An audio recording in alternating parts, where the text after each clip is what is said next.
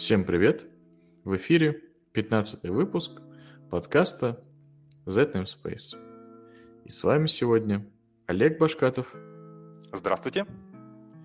И я, Илья Казначеев. И сегодня мы будем обсуждать фреймворки, переиспользование кода и новости. Z Namespace. Подкаст про хорошие практики в плохих местах. И начнем с первой темы, а именно, насколько уместно использование фреймворков в SAP. Олег, расскажи, что ты вообще знаешь про фреймворки в целом?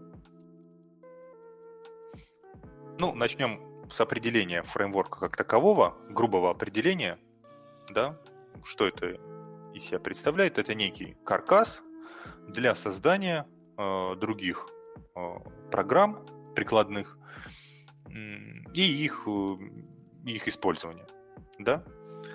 Э, рассмотрим на примере фреймворка, который мне лично нравится, да, это IMDP фреймворк. А это ты а, про Боб скажешь.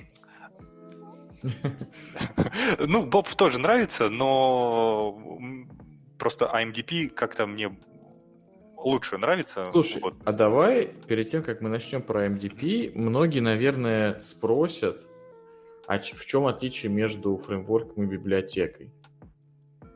То есть, ну, в Абапе, может быть, это не так сильно эм, Хотя тоже сильно, на самом деле. Но это сильнее всего выражено в языках, в которых можно импортировать какие-то библиотеки относительно легко. То есть всякие там, ну, практически все языки, кроме Абапа, на самом деле.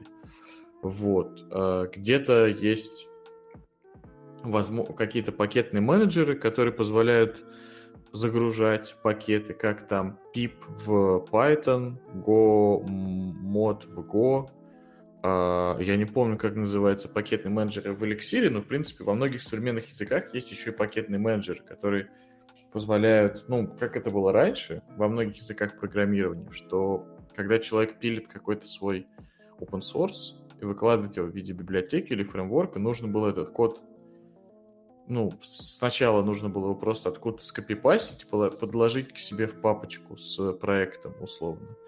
Либо как вот во... потом появились какие-то интеграции с э, GitHub, еще с чем-то, что можно либо оттуда загрузить, и в ABAP, кстати, есть такая возможность, используя Sublink и. Вот. Потом появились всякие пакетные менеджеры. Сейчас, я так понимаю, ABAP тоже к этому идет. То есть ABAP-Git с Sublink, по-моему, уже, ну, я чуть ли не затащили в стандарт, я не помню.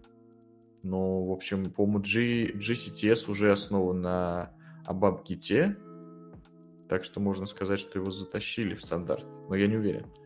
Вот. И возникает вопрос, чем отличаются? Вот.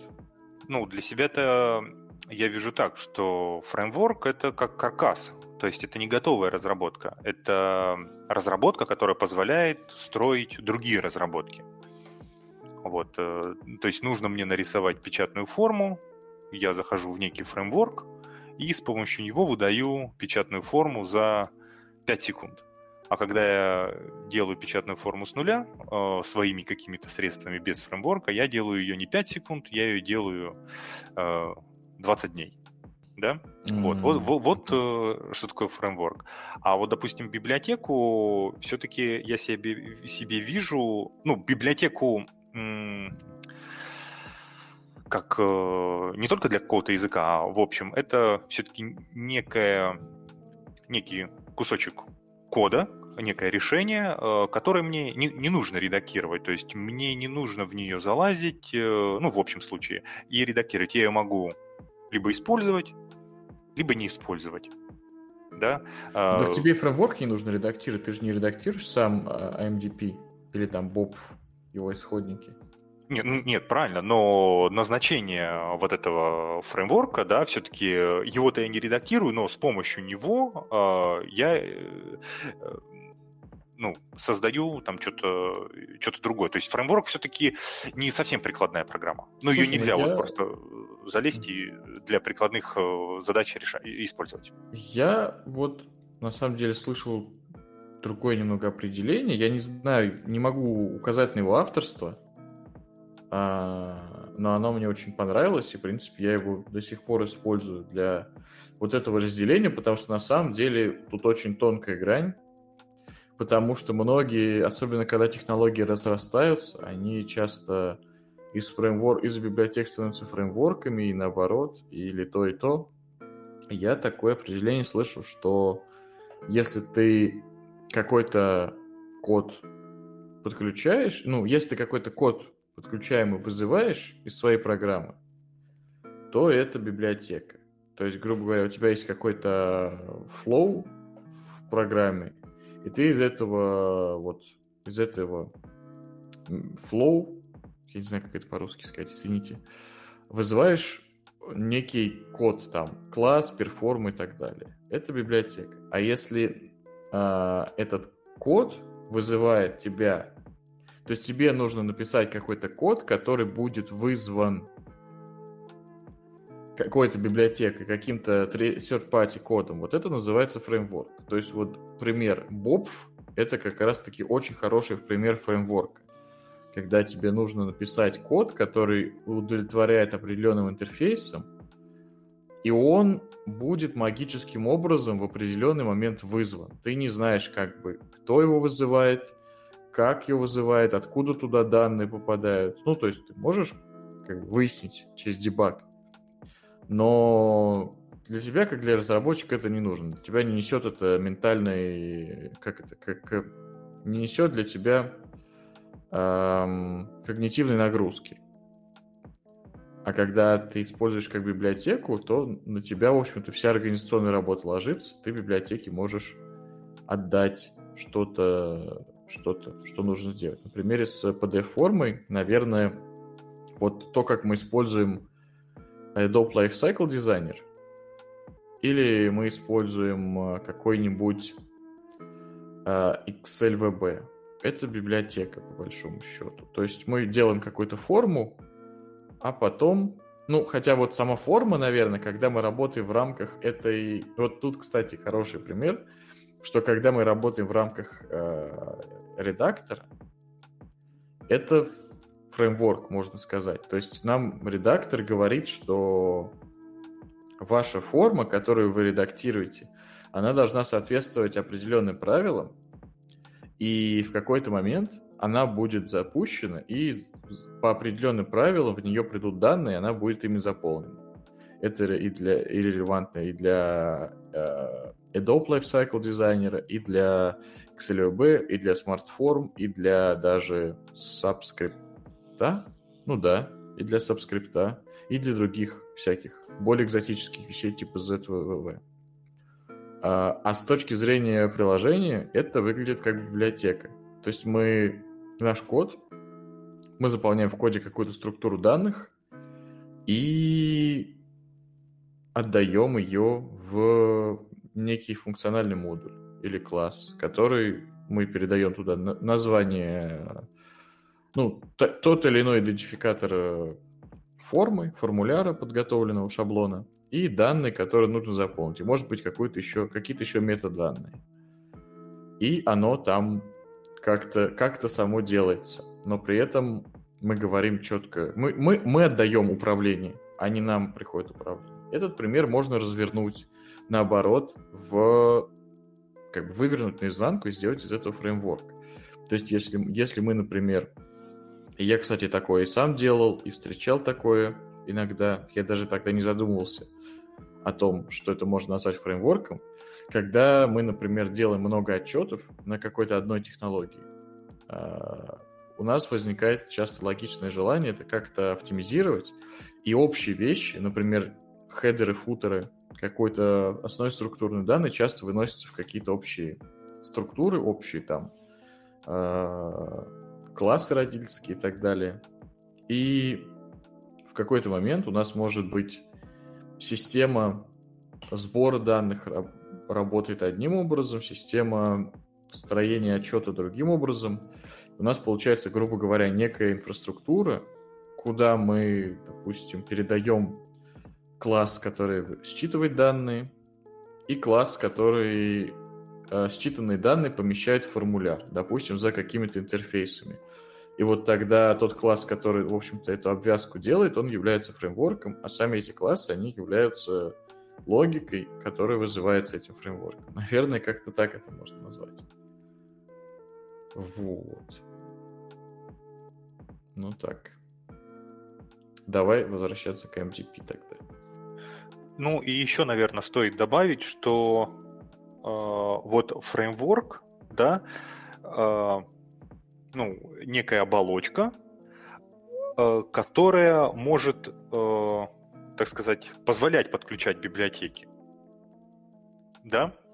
Э, то есть дополнительный код, ну, дополнительный код, дополнительный функционал доп, дополнять, так сказать, помещать в, в ну, в целевое приложение, да, потому что мы же не можем просто взять, импортировать все библиотеки в приложение. Ну, это тогда приложение будет э, слишком нагромождено. Вот. А, а фреймворк это позволяет сделать быстро. Ну, то есть, вот то есть вот ты имеешь в виду, что импорт библиотек, он как бы скрыт за интерфейсом фреймворка, так? Так? О, да, да. Угу. Ну, да, наверное, в целом. Да? То есть э, какой-то... Ну да. Ну, я к тому, что э, сказал бы даже так, не то, что это обязанность, а э, достойный фреймворк, как правило, это позволяет. Ну, грубо говоря, фреймворк, наверное, можно назвать каким-то определенным этапом переиспользования переиспользования кода. То есть сначала мы начинаем переиспользовать какие-то самые простые компоненты. То есть, допустим, у нас есть просто, э, ну, то есть уровень структурирования. Мы начинаем с уровня с минимальным структурированием, то есть, допустим, какой-то спагетти-код. Потом мы э, с, начинаем в процессе написания кода какие-то общие части выносить в общие модули, будь то, ну, допустим, перформы. Следующий уровень — это мы начинаем какие-то общие модели выносить в классы, и уже отходим там, допустим, от э, процедурного программирования к объект-ориентированному, что связано с разработкой переиспользуемых моделей, а не просто переиспользуемых, э, переиспользуемых функций. А дальше получается, что у нас уже не просто модели переиспользуются, а какие-то паттерны поведения общие переиспользуются, то есть целые процессы, в которых эти модели участвуют и у нас уже переходит на уровень процесса переиспользования. То есть, к примеру, э, что не просто у нас там есть класс, который там реализует какой-то определенный интерфейс, например, тот же формуляр, и мы от него наследуемся. А мы целый процесс, который загружает данные, собирает данные в этот формуляр, загружает их и печатает его. Мы его хотим переиспользовать, и мы пишем некий фреймворк, у которого есть, э, которым передаются два интерфейса, например, data collector и там э, form э, какой даже три можно передать интерфейсы. Первый это data collector, второй form какой-нибудь builder, и третий это form printer. То есть первым мы передаем какой-то класс, который реализует интерфейс по выборке данных в какую-то ну, абстрактную структуру. Это может быть один и тот же класс на самом деле. Второй передаем класс, который эти данные абстрактные умеет в форму засунуть. Ну, опять же, это может быть один класс, который реализует оба интерфейса, но мы его в фреймворк инжектим как два отдельных э, интерфейса условно. И третий это какой-то принтер, который может вывести в спул, вывести там, в, я не знаю, по почте отправить. Ну вот это все, короче говоря. Вот. И получается, что мы целый процесс вынесли на, в отдельный переиспользуемый блок, и который теперь сам вызывает наш код, ему только надо подсунуть этот код, который он вызовет, и у нас получился фреймворк. Вот так я думаю. А ты что думаешь? Да, да, поддерживаю. Единственное, что вот э, ну, из дополнения и из того, что э, хотелось бы отметить, то есть, например, ну, то есть, когда мы говорим про фреймворк и про библиотеку, мы говорим про переиспользование кода.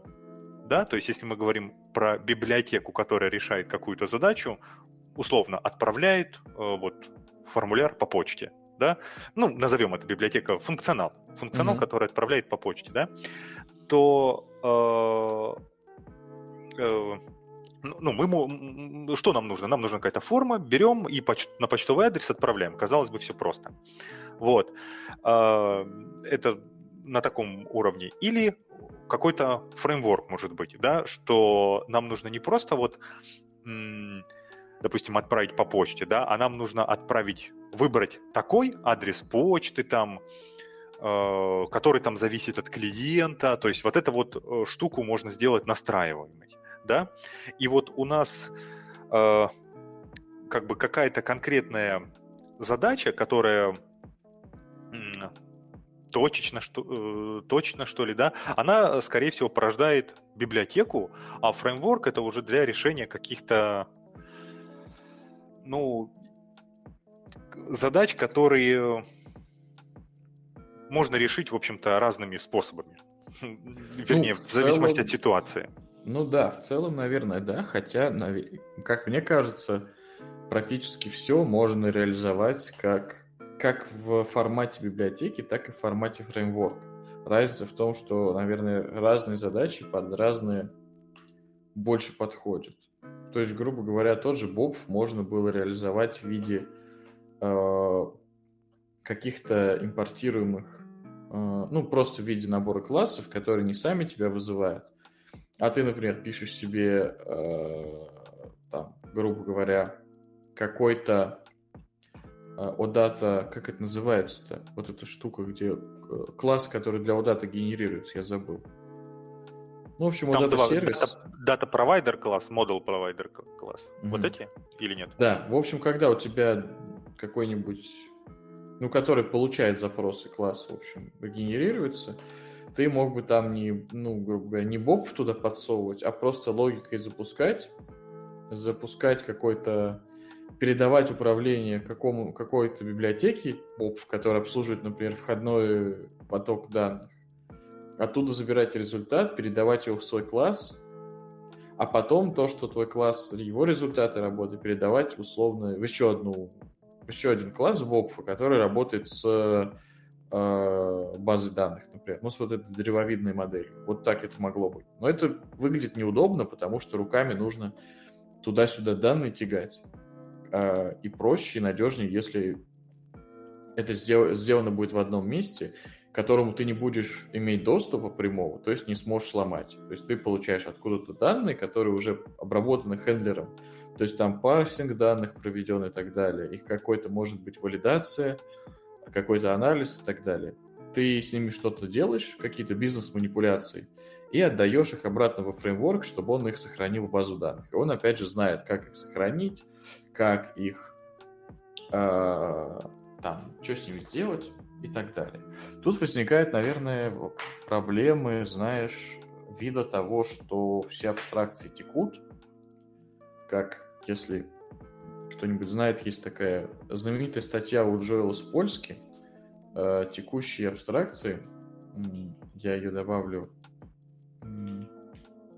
в наш, в наш этот самый если найду, э, в шоу-ноутс.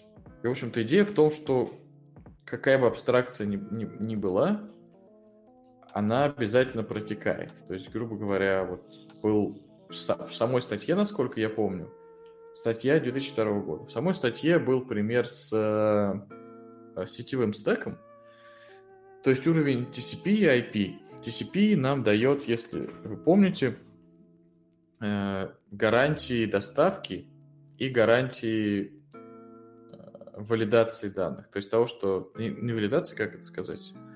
Гарантии правильности данных. Ну да, наверное, валидации. Гарантии того, что они доставлены в определенном порядке. Хотя лежащий под ним протокол IP таких гарантий не дает. IP просто говорит, что с адреса такого-то на адрес такой-то в рамках протокола будут, могут быть переданы пакеты. А TCP уже в, э, на принимающей стороне пытается эти пакеты в нужную последовательность поставить, валидирует э, чек суммы, чтобы проверить, что пакеты не побились по пути. Если они побились, он перезапрашивает пакеты и так далее.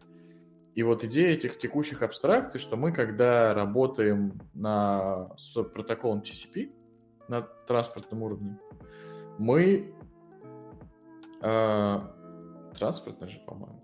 Мы там думаем, что нам, к нам приходит поток данных, который последователен, и они все валидны. То есть они пришли без э, каких-то сбоев, сломов и так далее. Ну, короче, правильные данные, не побились по пути. Но когда возникают проблемы на уровне ниже, уровне абстракции, то есть на уровне IP или да, даже ниже где-то, на там физическом уровне, на канальном уровне, э, то у нас возникают проблемы, которые протекают на наш уровень абстракции. То есть, грубо говоря, когда соединение разорвалось э, или прервалось надолго, мы никак не можем это за абстракцией скрыть нашей абстракции непрерывного потока данных. Это про- про- протекает. Также и здесь с этими всеми бопфами и прочими фреймворками. Когда мы работаем с базой, ну, когда мы работаем с бопфом, все хорошо до того момента, когда у нас приходится обрабатывать большое количество данных. И разработчики модуля TM, наверное, сейчас меня очень хорошо поймут, когда у вас начинается жуткий тупняк, потому что бов просто сам по себе очень медленный. И людям часто приходится идти в обход фреймворка, в угоду производительности. То есть фреймворк, например, читает данные довольно неэффективно из базы данных. Он там их в десяток внутренних таблиц раскладывает, которые тоже это происходит довольно неэффективно. Работа с транзакциями очень не удобная, я бы сказал, в Бопфе реализована. То есть, например, в там, по-моему, нет особой возможности сделать, измен... сделать транзакции, растянуть на несколько бизнес-объектов связанных, когда они изменяются вместе. Там, по-моему, транзакция на один бизнес-объект э, накладывается. А на два, когда они вместе меняются, там это можно, по-моему, только лишь через какие-то вот эти точки э, восстановления сделать. Но я когда пробовал, у меня так и не получилось это оживить. Короче, протекает абстракция уровня ниже, а именно уровня работы с базой данных через этот боб, когда все идет не так хорошо, как задумано. Вот, поэтому фреймворк это тоже палка о двух концах. Я уже не помню, с чего мы начали. К тому, что, что какие возможности дает так фреймворк, да, вот, э, и как он помогает нам. Ну, ну Боб, да. судя по всему, помогает прежде всего своей э, э, консистентностью бизнес-данных, да, вот наверное, в этом его главный плюс, что если мы обновляем какой-то объект, да, то не забудем обновить связанные. Ведь он так задумывался, да? Я не знаю, на самом деле, как он задумывался. Ну, то есть, э, я не читал нигде статей по поводу разработки Боб, я такого не видел. Но он задумывался изначально в ТМ, потом перекочевал в другие модули. И задумка, на мой взгляд, по результатам работы с этим фреймворком, такая, что он скорее избавляет абапера от необходимости писать инфраструктурный код.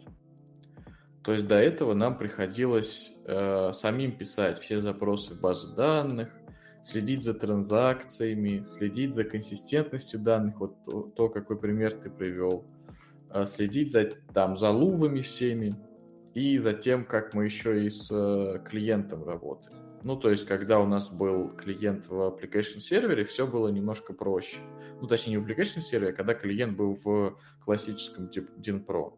Да и даже в Pro, потому что WebDIN Pro очень сильно интегрирован в сам по себе application сервер и ABAP. А вот когда у нас появился тонкий клиент, где-то через, ну, где-то там в браузере, с которым мы общаемся через OData, или в мобильном приложении, с которым мы, опять же, через UData общаемся, у нас появилась необходимость с этим работать. И целом ABAP-разработчик э, не, не очень хорошо подготовлен к работе с э, всякими веб-протоколами, HTTP, UData, э, REST и так далее. И, наверное, чтобы еще вот эту сложность скрыть от разработчика, был сделан фреймворк. То есть нам достаточно создать, ну даже если мы тот же Bob берем, я не помню, как в классическом Bob, но, например, в CDS, Paste Bob, там прям в CDS можно сгенерить на этот Bob сразу и OData сервис. То есть по факту разработчику нужно минимум усилий. Ну вот смотри, пример. Чтобы разработать приложение на CDS Bob, что нужно? нужно написать CDS view, который описывает э, модель данных, то есть вот эти ноды Бобфа. Ну, допустим, какой-нибудь мы возьмем заказ на поставку, или как, заказ на доставку, поставку, наверное. А, да, так он называется по-русски. Ну, purchase order, да, заказ. Purchase order, короче. А, у него есть header, у него есть позиция, у него есть что-то еще. И вот мы создаем один CDS view для header а, ну, то есть просто описываем CDS структур данных. Мы создаем один для позиций, мы создаем один для там чего-то еще. И описываем между ними связи. Для них генерятся там структуры данных, для них генерятся... Я вот не помню, только таблицы надо заранее создавать, или они тоже сгенерятся. Вот честно не помню. Помню, все-таки таблицы надо заранее создавать но не суть. Суть в том, что, в общем-то, мы описали модель через CDS View. Дальше мы э, поверх нее пишем еще набор CDS View уже с описанием бизнес-объекта. Ну, можно в те же, но хорошая практика это отдельным слоем сделать. А, написали там описание бизнес-объектов, то есть э, аннотациями к. Прописали, как будет выглядеть бизнес-объект. У нас генерируется Bob классы и Bob э, сам по себе бизнес-объект BO. А сверху этого еще одним уровнем CDS View, опять же, можно в тех же, но э, хорошая практика гласит, что там отдельно нужен Consumption View, или как он называется, где описывается непосредственно OData сервис и э, эти самые аннотации для Fiori. И что нам остается? У нас генерируется вот этот сервис. Мы, нам остается зайти в э, я не помню, как он там называется. Ну, короче, где Fiori приложение разрабатывается, выбрать этот этот сервис, сгенерировать по нему прямо такие э, смарт по смарт-темплейтам сгенерировать приложение какое-то простое. И затем нам необходимо зайти в эти боб-классы сгенерированные и там написать какую-то логику. Э, вот нашу, грубо говоря, логику изменения, сохранения, удаления. Причем Боб нам дает тоже четкие... Не просто мы это все пишем в одну портянку, как, как это обычно принято в Абапе, а Боб нам дает четкие, четкое разделение на то, когда что применяет, применяется. То есть есть validation, есть determination, есть action. И вот в validation надо выполнить проверку данных, в determination я не помню что. Ну, то есть где-то выполняется проверка, где-то выполняется а, бизнес-логика, где-то выполняется еще что-то. И, в общем-то, баперу остается только лишь вот эту бизнес-логику написать. То есть ему не надо думать о том, как данные сохраняются в базе данных, как они оттуда читаются, как там они куда-то передаются. То есть он пишет только а, можно сказать, саму бизнес-логику. Это в теории довольно сильно экономит время. То есть тебе нужно, например, сделать какой-то, а, я не знаю, отчет по там складу, где будет показываться список складов, и в каждый склад можно зайти и посмотреть список э, товаров на складе и сделать replenishment по какому-то товару, ну, то есть дозаказать еще этого товара на склад. Вот ты делаешь CDS View по складам, CDS View по каждому складу, какие на нем товары есть, э, делаешь ну, анота- э, ассоциацию между складом, CDS View со складом, CDS View с э, товарами на складе, генерируешь бизнес-объект, генерируешь э, этот самый из CDS View уже генерируешь себе вот дата-сервис, идешь там три клика создаешь Template, который у тебя, ну все, ты фронтенд сделал целиком, клиентскую часть, и делаешь, опять же, через аннотации можно добавить кнопочку туда, типа replenish. Я, ну, по-русски это, наверное, будет... Я, я не знаю, как это будет по-русски. А, в общем, да, да заказать еще. По пополнение, пополнение, это по-русски будет. Выполнить пополнение, и у тебя есть бизнес-объект, в котором ты, в общем-то, можешь туда добавить логику этого пополнения. То есть какие конкретно дальше уже какие-то у тебя там FM будут вызываться или что-то еще. И это позволяет сконцентрироваться реально на бизнес-логике. А, потому что, ну, будем честны, много времени у Абапера уходит на всякую инфраструктуру. То есть просто для того, чтобы спроектировать приложение, которое будет, ну, транзакцию сделать какую-нибудь, вот именно что, на то, чтобы саму транзакцию написать, не начиная бизнес-логику, ну, наверное, неделя уйдет, просто чтобы, знаешь, реализовать вот все уровни, все там переходы. А если это как-то еще делать, э, знаешь, красиво делать э, инфраструктуру, всю эту архитектуру, я бы даже так сказал, то какое-то время понадобится на то, чтобы это хорошенько продумать и так далее. А Боб дает тебе уже четкую концепцию, что вот это будет так. Вот в эти места надо положить твою бизнес-логику, остальное мы сделаем для тебя. И, в принципе, это то, что очень давно назревало в SAP, как мне кажется, потому что если открыть какие-нибудь модули, тот же MM, тот же SD, и посмотреть на э, транзакции, например, те же ME21N и так далее, можно заметить, что во многих э, модулях существуют прям свои фреймворки, работы с, библи... с транзакциями. То есть вот эти ME э, транзакции, там прям свой фреймворк, основанный на событиях, основанный на много чем, там какие-то свои части и так далее. И вот прям целая большая своя разработка. В SD совсем другое все. Ну, сильно. Какой-нибудь HR-модуль, там опять все совсем другое. И вот это вот, вот это вот, то есть, видимо, в TM в какой-то момент тоже напилили свое, но SAP, видимо, в этом своем увидел перспективу большую, и они решили это натянуть вообще на все новые разработки. Вот. Ну, то есть это такая э, пилюля, ускоряющая full stack разработку.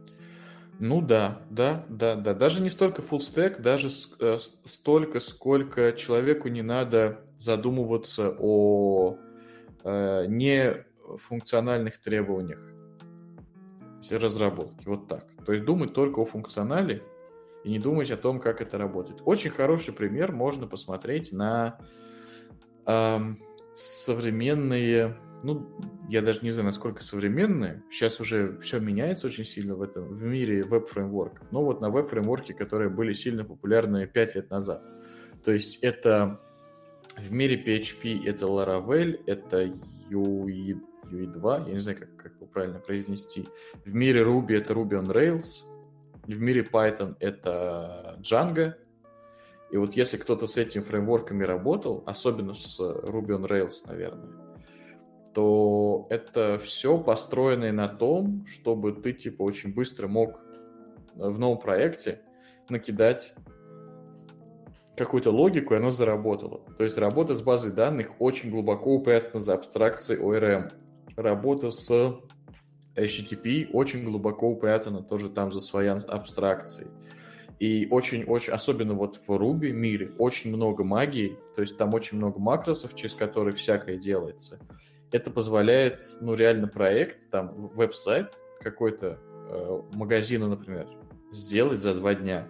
При том, что, э, ну, условно на Go то же самое займет месяц без, без шуток. Ну, если, опять же, нет как, не брать какой-то фреймворк готовый, а делать просто вот как, как это принято в Go.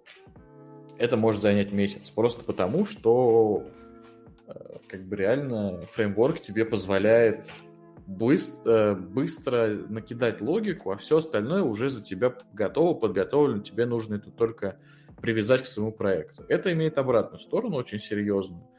То, что это очень хорошо работает для простых вещей и очень тяжело для каких-то сложных. То есть, когда у тебя проект начинает разрастаться, логика усложняться, ты упираешься в возможности фреймворка. И оказывается, что сделать что-то, что не предусмотрено какими-то базовыми сценариями, очень сложно. А, магия вот эта начинает срабатывать непредсказуемым образом, и это очень сильно замедляет разработку.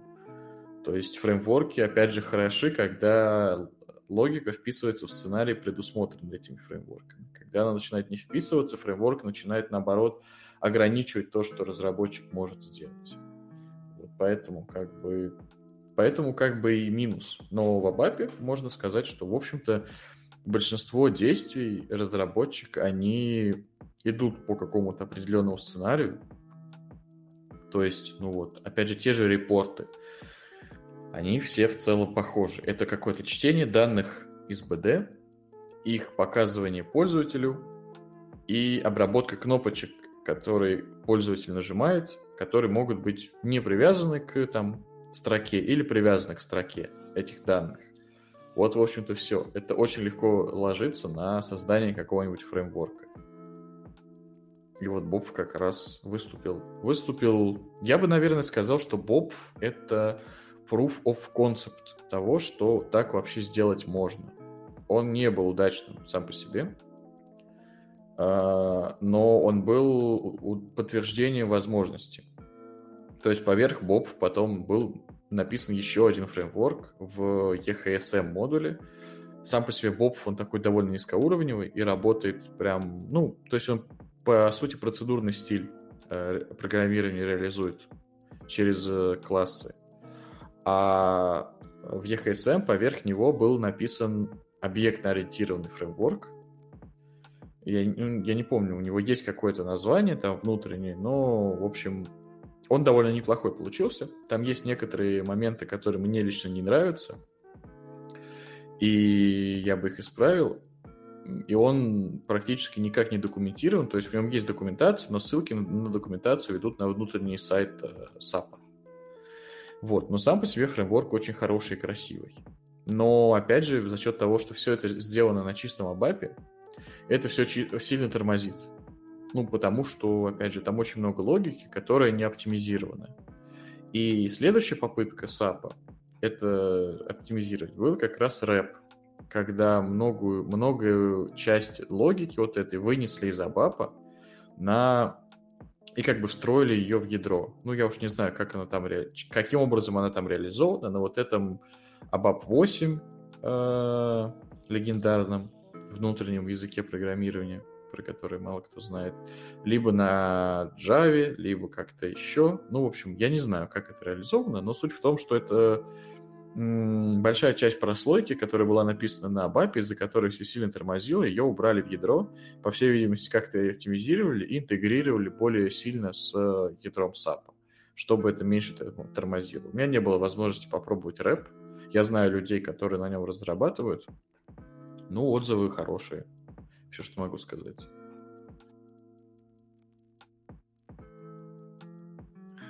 Видимо, его надо попробовать.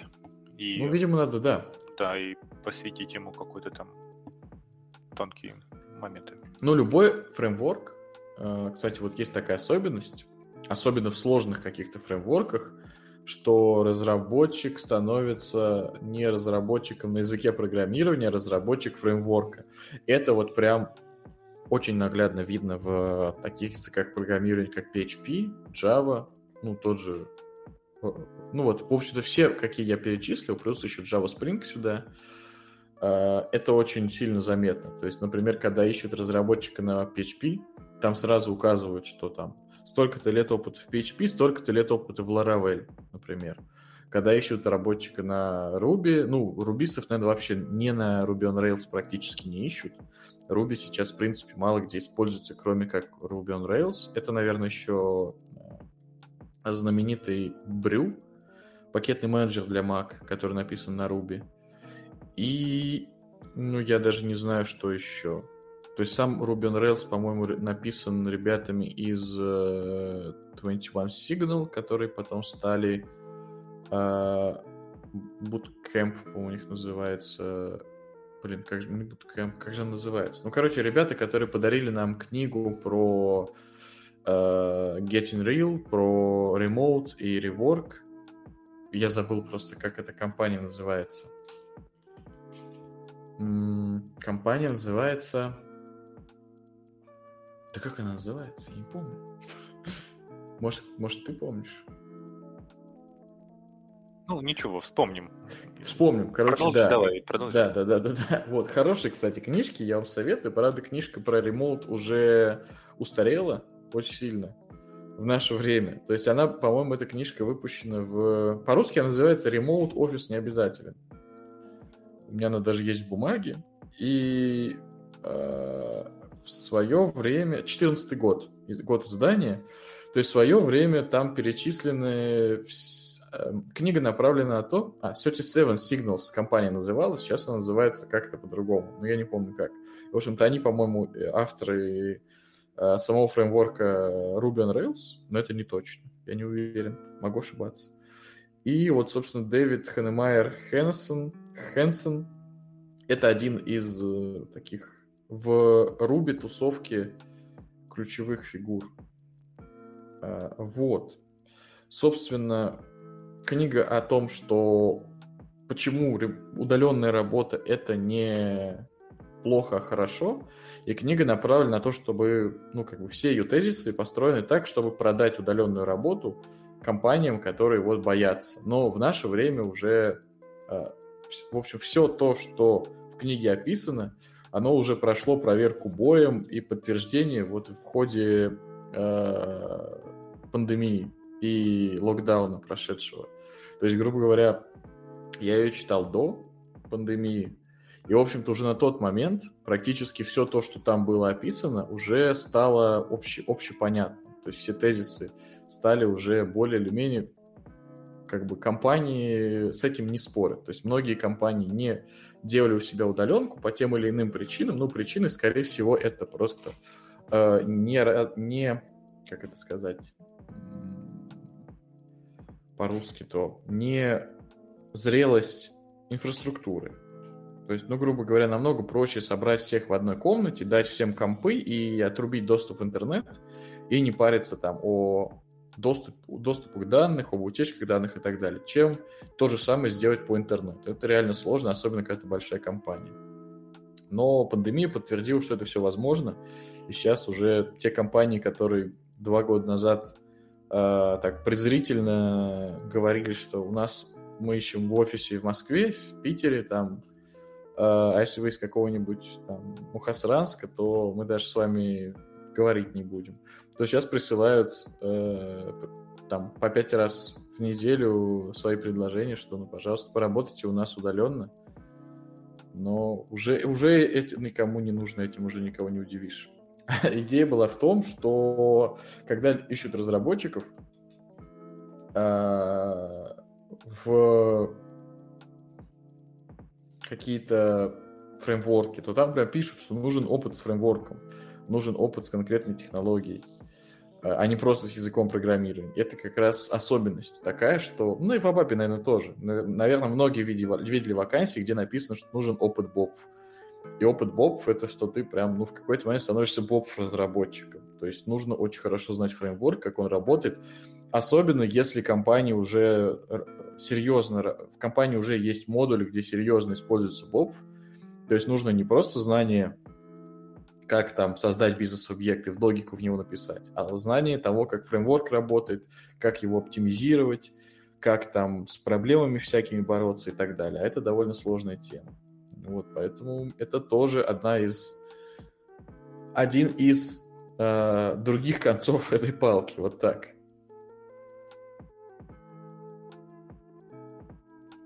Палки, которые которая бьет и, ну, как бы палка, на которой с одной стороны кнут, а с другой пряник. Вот так я бы сказал. Ну да. А использовать, не использовать и в каких случаях, собственно, вот как раз за этим человек и ну, нужен. Ну, да. Впрочем, впрочем, да. Вот. Ну что, давай мы перейдем к... Мы хотели поговорить про какие-то конкретные фреймворки, по-моему. Ну, по-моему, мы даже уже и говорим про какой-то конкретный фреймворк э, под названием BOP. Ну, про BOP, наверное, да, говорим. А, вот из того, что ты сказал, э, да, вытекает еще следующее, что BOP — это не только инструмент разработчика, да, то есть, э, ну, как бы BOP, получается, покрывает, э, во-первых, возможности инфраструктурной логики, да, он там обеспечивает обновление базы данных, обеспечивает каркас обновления, и нужно доработать какую-то там, ну, дополнительные там determination, экшены, вот, э, то есть э, доп функционал, которого нет в этом бофе. И плюс, э, вот что ты упомянул, то, что боф, он покрывает какие-то стандартные объекты, да, и получается уже внесет в себе стандартные функции, на которые может опираться не только разработчик, но и консультант, когда показывает ну, какое-то решение там предварительно пользователям, да, то есть с помощью скажем так, не напрямую, конечно, с помощью бабфа, но э, с пом э, внутри э, и на большой процент с помощью бобфа консультант тоже может планировать свою работу. То есть бобф это подарок всем участникам SAP-сообщества. Ну, не подарок, а в смысле хороший функционал для всего SAP-сообщества.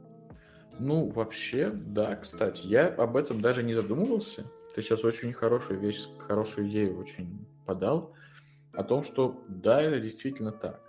То есть, если мы, например, вспомним тот же э, domain-driven design подход, э, то там описано, что между бизнесом и разработчиком и консультантом должен формироваться единый язык, который как раз-таки привязывается к этим самым доменным моделям.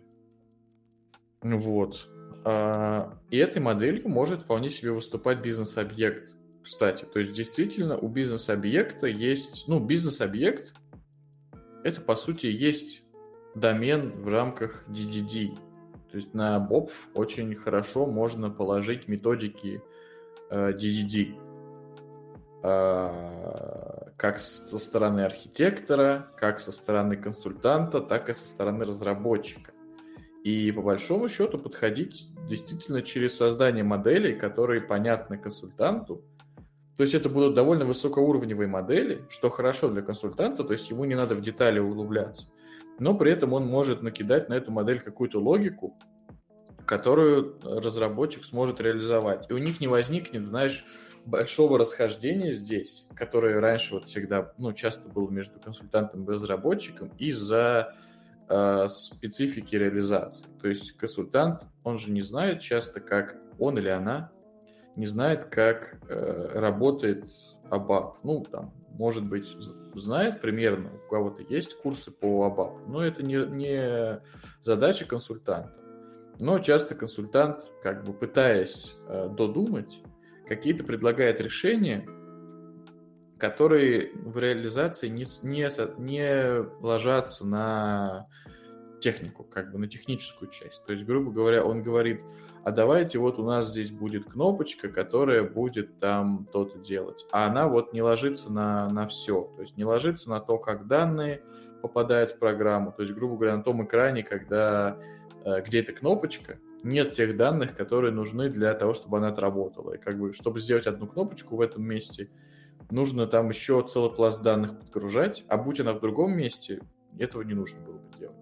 То Боб вот это убирает. То есть он дает разработчику меньше возможности влияния на инфраструктуру, И, соответственно, э, меньше возможностей разойтись с э, консультантом. То есть консультант может сказать, так, вот мы хотим, чтобы у нас... И консультант, опять же, может примерно эту же сущность обсуждать с бизнесом. То есть, допустим, есть какой-то вот, ну, к примеру, сейчас я попытаюсь выдумать какой-нибудь пример, где можно применить боб. Ну, вот есть у нас какой-нибудь магазин, который что-то продает, э, и им хочется сделать купон на скидку. Наверняка это в САПе уже есть, но допустим, что этого нет. Э, и вот э, пользователь бизнеса описывает консультанту так свою задачу. Я хочу, чтобы создавался купон на скидку, у которого там, допустим, будет какое-нибудь определенное условие того, как он применяется. То есть, допустим, если это с понедельника по пятницу, то он дает 10%, а если это товар на букву П, то 30% и так далее. А, и консультант или там архитектор, или консультант-архитектор, или там бизнес-аналитик, короче, по-разному называется в разных компаниях, составляет вот такую модель, говорит, что вот нужен э, купон, у которого будут еще и разные политики э, применения скидки. И нужно, чтобы его можно было читать, нужно, чтобы его можно было сохранять, и нужно, чтобы его можно было э, применить. То есть использовать, как это, redeem, redeem, не знаю. Ну, то есть э, использовать его, и он сгорает. А может и не сгорает. И, грубо говоря, разработчик идет и делает себе бизнес-объект. Купон, делает э, там купон полиси у него, ну, но у него делает корневой узел купон, э, дочерний узел э, купон полиси и, допустим, узел, о, не узел, а action э, redeem или red, red, я не знаю, как это правильно читается. Ну, в общем, используйте этот купон. А, а еще делает action какой-нибудь еще, который применяет эту полиси. И это программирует, ну, в общем-то, генерирует э, всякие там сущности, и ему останется только прописать логику, что для разных э, видов полиси, в зависимости от типа разная логика, то есть это будут либо разные классы, которые реализуют один узел, либо в одном узле, ну, по-моему, в Бобфе это просто один класс генерируется, а внутри него, например, в зависимости от типа этой полиси, будет э, там применяться, ну, какой-нибудь фабрикой э, будет создаваться класс, который с конкретной полиси, ну, это вот паттерн такой классический полиси, и в нем будет прописано, допустим, что это. Он скидку дает сколько процентов и при каких условиях. Все. И эту логику он кладет в сгенерированные объекты. И, в общем-то, на этом работа Абапера заканчивается. Вот. И это очень круто, действительно, с точки зрения того, что все друг друга поняли довольно неплохо. Получается так. На практике, конечно, это не всегда так, потому что, опять же, рядовому абаперу чаще приходится работать с доработками какими-то существующего, существующего кода, существующей логики, нежели с разработкой прям новой логики с нуля. А вот Бов как раз очень хорош, как мне кажется, для разработки логики с нуля. А вот для доработки он довольно плох, потому что, ну, в Бофе есть свои там, своя, специ... ну, свой механизм расширения в рамках uh, Enhancement Framework. Вот еще один фреймворк, про который мы вспомнили. Но он довольно сложный. И в целом Боб довольно сложно расширять. Э, это, ну, это довольно такой непростой процесс. Ну, в общем, вот так. Так, ну, предлагаю вспомнить еще какой-нибудь саповский фреймворк, да, а, и, ну, описать вот, что, чем он славен и чем он не славен, да. А, один из, ну, ты упомянул э, Enhancement Framework, возможно, э, чуть попозже про Enhancement. Вот э, сейчас ну, стоит упомянуть Application э, Interface Framework, да, э, чем он замечательный, например, на мой взгляд, да, и зачем он и нужен, же? кстати, вообще. Да, то есть э, ну, вообще, зачем этот фреймворк нужен? А, во-первых, он решает вопросы интеграции. Да? Э, то есть с течением времени появилось множество техник интеграций а, через iDoc, через RFC, через прокси, да, и, вероятно, на каком-то моменте в SAP поняли, что надо бы как-то это все а, унифицировать, да, и, в общем-то, сделали один, собственно, фреймворк, да, который э, позволяет объединять все эти интерфейсы. Э, все, наверное, слово неправильное, лучше скажем большинство интерфейсов, да, потому что уверен, каждый додумался до такой интеграции, которая не объединена вот здесь. А, вот некоторые интерфейсы, большинство интерфейсов, да, большинство средств даже интеграции и в едином месте.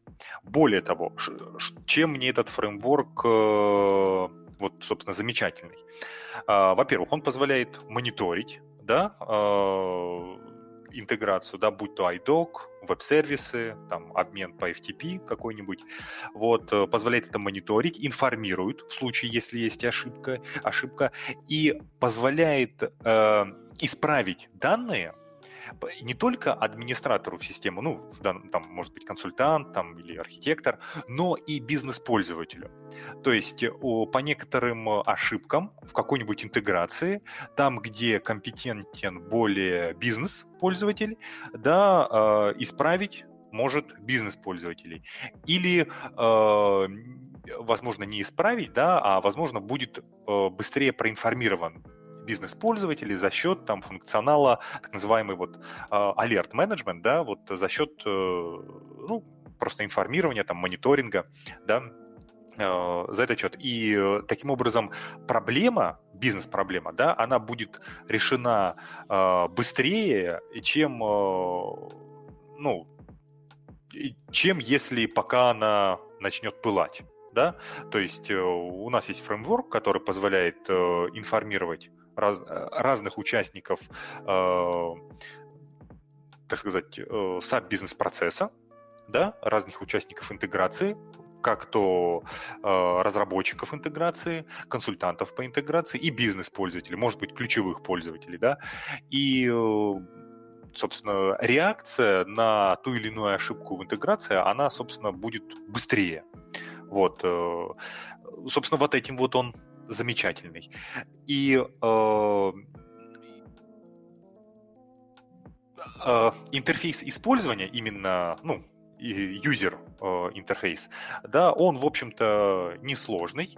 Э, я знаю, что он там я вот, честно говоря, на новый интерфейс на Fiori у AIF не видел, я его видел только на э, ALV таблицах, да, и, в общем-то, на ALV таблицах он, э, ну, он поддается пониманию для бизнес-пользователя. Это объяснимо, э, этим пользоваться можно, да, то есть, э, в общем-то, цель свою э, а цель получается бесперебойная интеграция, свою цель этот фреймворк выполнить способен. Вот. И это радует. Вот это его замечательность. Ну и плюс еще, что здорово в этом фреймворке, э, ну, это как бы и здорово, и не здорово, да. Здорово в том, что мы можем э, разделять э, полномочия, да, в зависимости от интерфейсов, от данных, да, среди консультантов и бизнес-пользователей, да. Это хорошо с точки зрения аудита, да, с точки зрения того, что система будет работать стабильнее, э, ну, потому что никто ни в свой функционал не залезет. А почему это как бы не здорово? Ну, не здорово это предполагает то, что надо, пардон, провести работу по разделению полномочий, да, и если у вас вдруг всем и везде присвоено, э, присвоены расширенные полномочия, то это может сыграть против да, против этого фреймворка, потому что, ну, можно просто по неосторожности, так сказать, э, влезть не туда и, э, ну, в общем, влезть не туда. Вот. Вот такой вот фреймворк. И собственно, что радует, SAP его не забрасывает. SAP открыто говорит, что он его будет развивать, он его разви... будет развивать и развивает, и в том числе пере... Э, переводит э, в клауд, да, э, в облака, и, ну, выглядит э, хорошо, здорово, что ну, взялись за задачу, развивают ее и, так сказать, э, не прекращают. Это хорошо. Ну, вот, э, собственно, ссылочку э, на документацию дадим. И, собственно, сам факт того, что документация есть, и, в общем-то, она неплохая, тоже радует в этом фреймворке. Да, это однозначно. Ну, много, на самом деле. Тут, кстати, многое можно назвать еще фреймворками. Вот тот же эм, фиоревский смарт-темплейт чем. Хотя, я не знаю, наверное, это, это, это наверное, нельзя назвать фреймворком, это просто визуальный builder э, фронта. А вот э, сам сам вот этот механизм построения фронтенда с метаданными совсем, наверное, можно, потому что это немного поверх OData находится. Еще мы, по-моему, про что-то такое говорили. Сейчас попробую вспомнить. А IMDP, IMDP, выборка из базы-то. IMDP, вот. Э, ну да. Да, это тоже классный фреймворк. А, ну, на мой, так сказать, э, взгляд классный. А, опять же, его классность заключается в том, что ну, документация есть, и документация не в стиле, что вот, вот ссылочка, да, а там по этой ссылочке еще ссылочка, а потом еще ссылочка. Нет. Вот когда AMDP и вообще этот HANA скрипт запускался, SAP, по-моему, выпустил гайд, да, он, по-моему, так его можно и нагуглить, э, HANA SQL гайд, вот, а, в котором, э, ну, там, по-моему, по 200 страниц, там то ли 160, то ли 180 страниц, а, в общем-то расписаны те функции, которые может SQL и как их можно в этом IMDP а, использовать. И, в общем-то, понятно описано. Это вот этим мне вот этот фреймворк, собственно, он-то и понравился изначально, да, что есть понятная э, законченная документация, которую можно вот просто, ну, вот открыл и используй, да, с примерами. А, она, конечно, не про все возможности Хана скрипта и э, про все, что там можно использовать, но про то, что как бы необходимое, да, э, вот, собственно, зачем MDP нужен, да, это то, что то, как вычисления и выборки можно переложить на базу. То есть раньше у нас была какая-то функция, да, там мы выбирали из одной таблицы, из другой таблицы, мэпили это как-то на application сервере. У нас некоторые функции появилась возможность переложить на базу, вот, мы можем это, это, эту перекладку сделать там, ну, вот с помощью CDS или вот с помощью AMDP. AMDP, а, кстати, рекомендуется как после CDS. То есть, если у вас на CDS не удалось, то используйте AMDP. Вот так вот. А, и мы можем это делать на MDP. Э, собственно, и вот это вот перекладывание какой-то логики с application на базу с помощью той документации мы сделать, в общем-то, сможем. Да, то есть, э, и это, э, ну, как бы классный плюс этому фреймворку. Э, вот, э, ну, еще Нет, какой плюс, да, что? Я говорю, я согласен. Я бы здесь, наверное, только одно заметил, что э, именно переносить логику, бизнес-логику с application на базу это не очень хороший паттерн. А вот э, использовать, то есть весь AM, э, AMDP, да, MDP, он очень хорош для того, чтобы заюзать всякие встроенные встроенный функционал баз данных.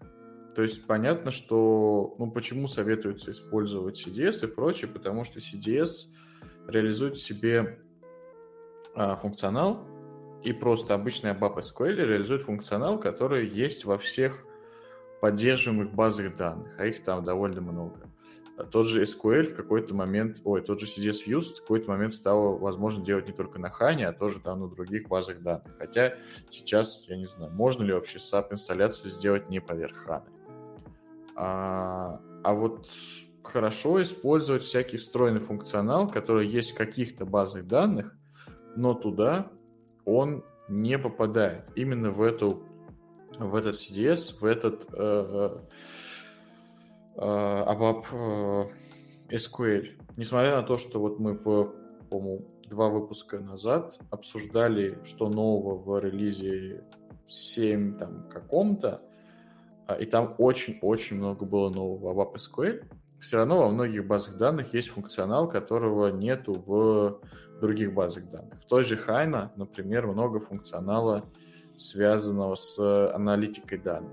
В Хана можно строить э, машин learning и там модель обучить, и, соответственно, с ней тоже через э, встроенные функции базы данных общаться.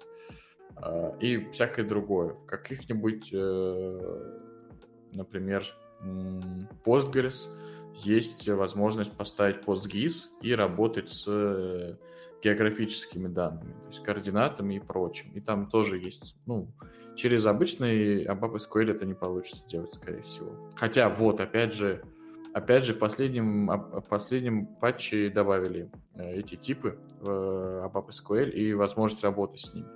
Так что, опять же, все, все меньше и меньше всего нужно добавлять в...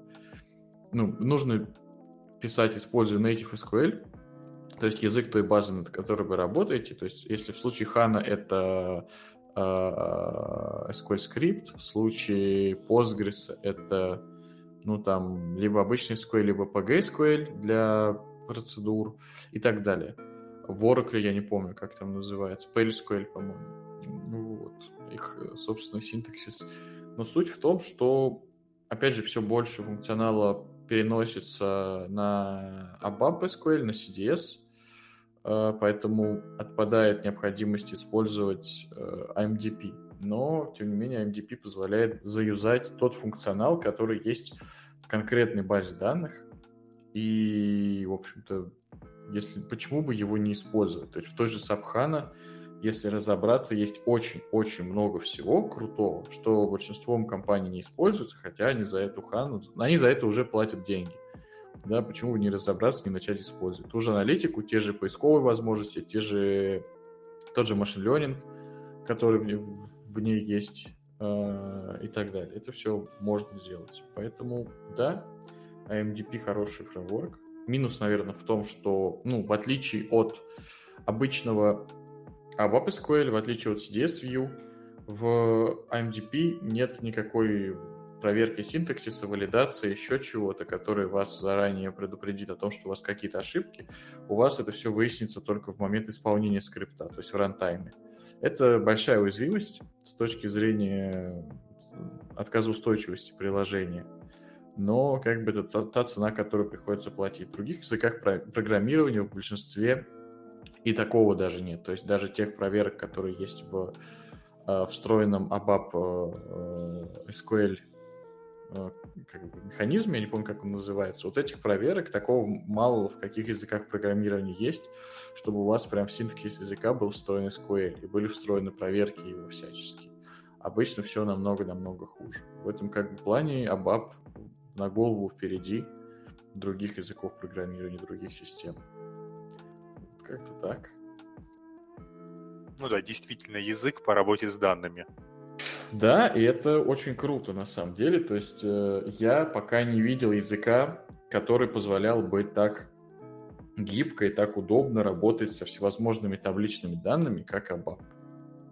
Может быть, на каком-нибудь э, кложе можно тоже много чего делать, потому что Clojure и, в принципе, функциональные языки — это тоже языки по работе с данными, но немножко с другого конца они заходят. То есть они заходят с, конца, с того конца, что данные по главе всего, и все строится вокруг данных и манипуляции ими, а не вокруг бизнес-процессов, не вокруг каких-то моделей.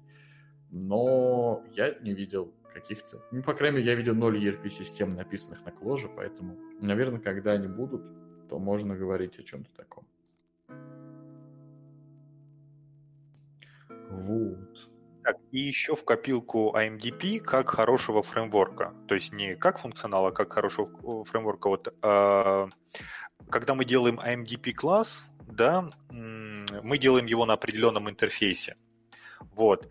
И по вот этому интерфейсу, да, э, мы можем найти, собственно, стандартные примеры использования, ну, да, стандартные и разработанные, да, и таким образом, ну, увидеть, собственно, примеры использования, да, и это нас э, еще ускорит для решения какой-то нашей там задачи, вот.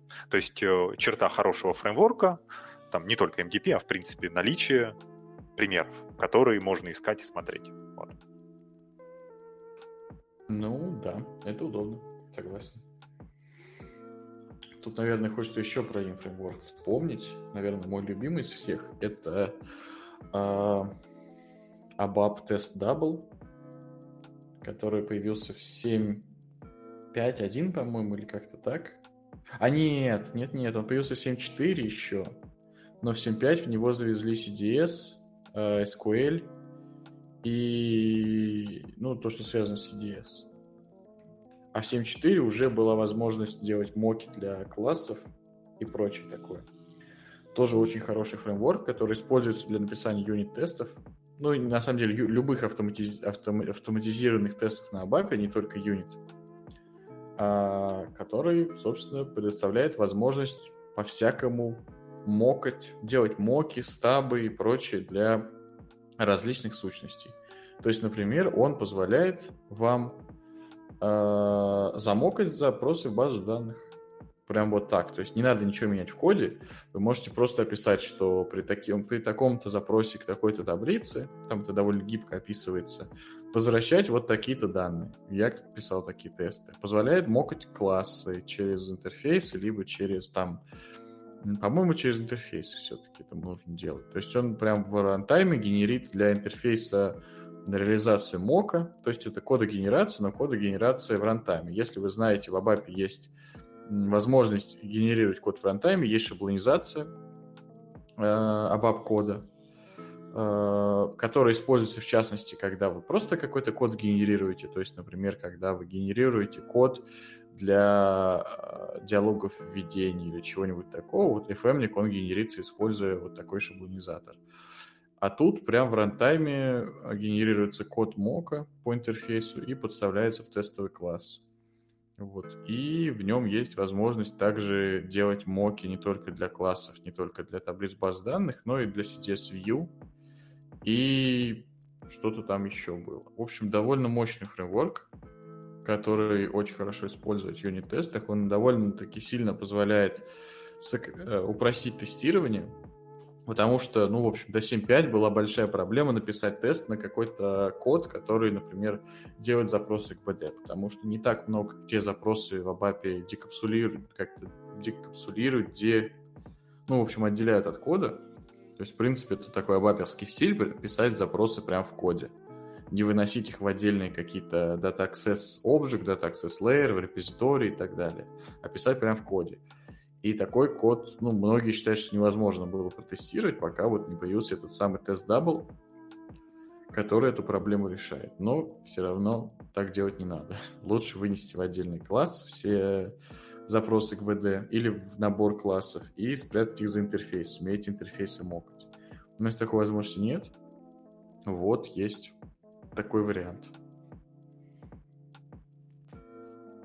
Что а такое насколько... могу сказать? А насколько этот э, тест Double Framework э, в части вот э, мы выделили хорошую черту документирования. То есть э, по нем документация есть. Вот, допустим, если мы хотим, так сказать, поделиться ссылкой с кем-то. Документация есть, по-моему, по нему была документация прям от САПа на таком отдельном портале. Плюс я бы сказал, что был в свое время года 3-4 года назад курс на OpenSAP про как раз-таки про Сейчас попробую вспомнить, как это называется. Ну, про написание об про написание тестов, да, про описание юнит-тестов. Очень хороший курс. Вот, я попробую тоже найти эту. А документацию саповскую я сейчас по этому фреймворку не нахожу. Нахожу много в блогах есть информации хорошей. Но наверняка есть где-то информация именно в таком. Но он несложный, понятный. Вместо документации реально лучше посмотреть э, курс на OpenSAP. Так что Writing Testable Code for ABAP, он, по-моему, называется, этот курс.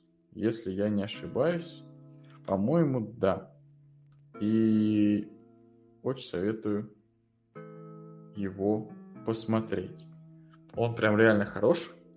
А там в отличие от многих абабов, абаб-курсов, там прям абаперы э, рассказывают. И мне он помог, в общем-то, разобраться в тестировании в абапе, в юнит-тестировании в целом, да и много в чем другом. Поэтому моя, моя рекомендация, так могу это назвать.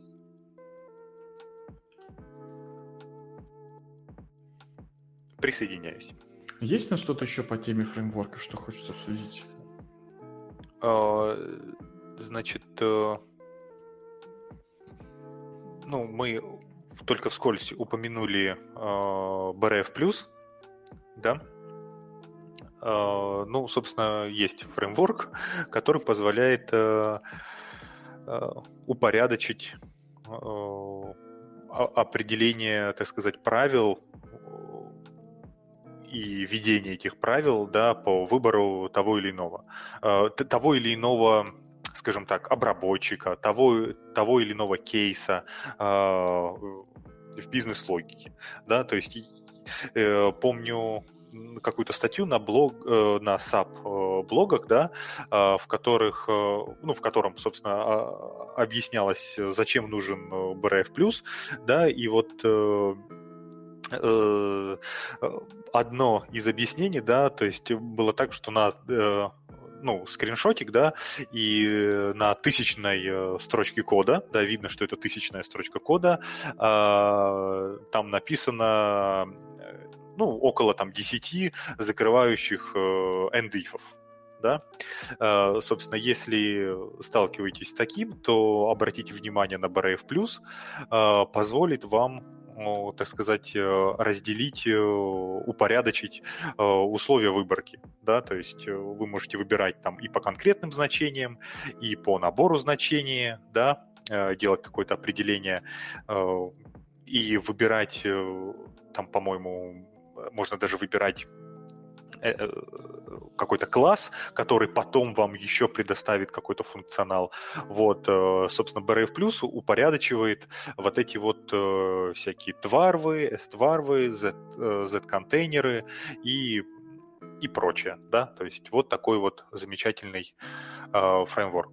Но иногда его минусуют за счет,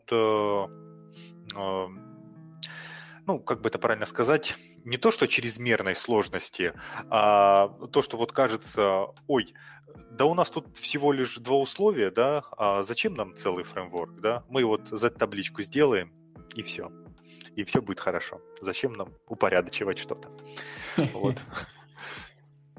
Ну, как правило, я вот наблюдаю, его вот э, банят именно тогда. А потом, когда уже таблиц не одна и не две, а 102, и как бы описание этих таблиц уже потерто, и а то, что осталось, не актуально, то переходить на BRF Plus уже как-то ну, а зачем у нас тут, зачем эту работу, у нас куча задач. Вот с таким сталкиваетесь, поэтому обратите внимание на BRF+, Plus, все будет норм, да.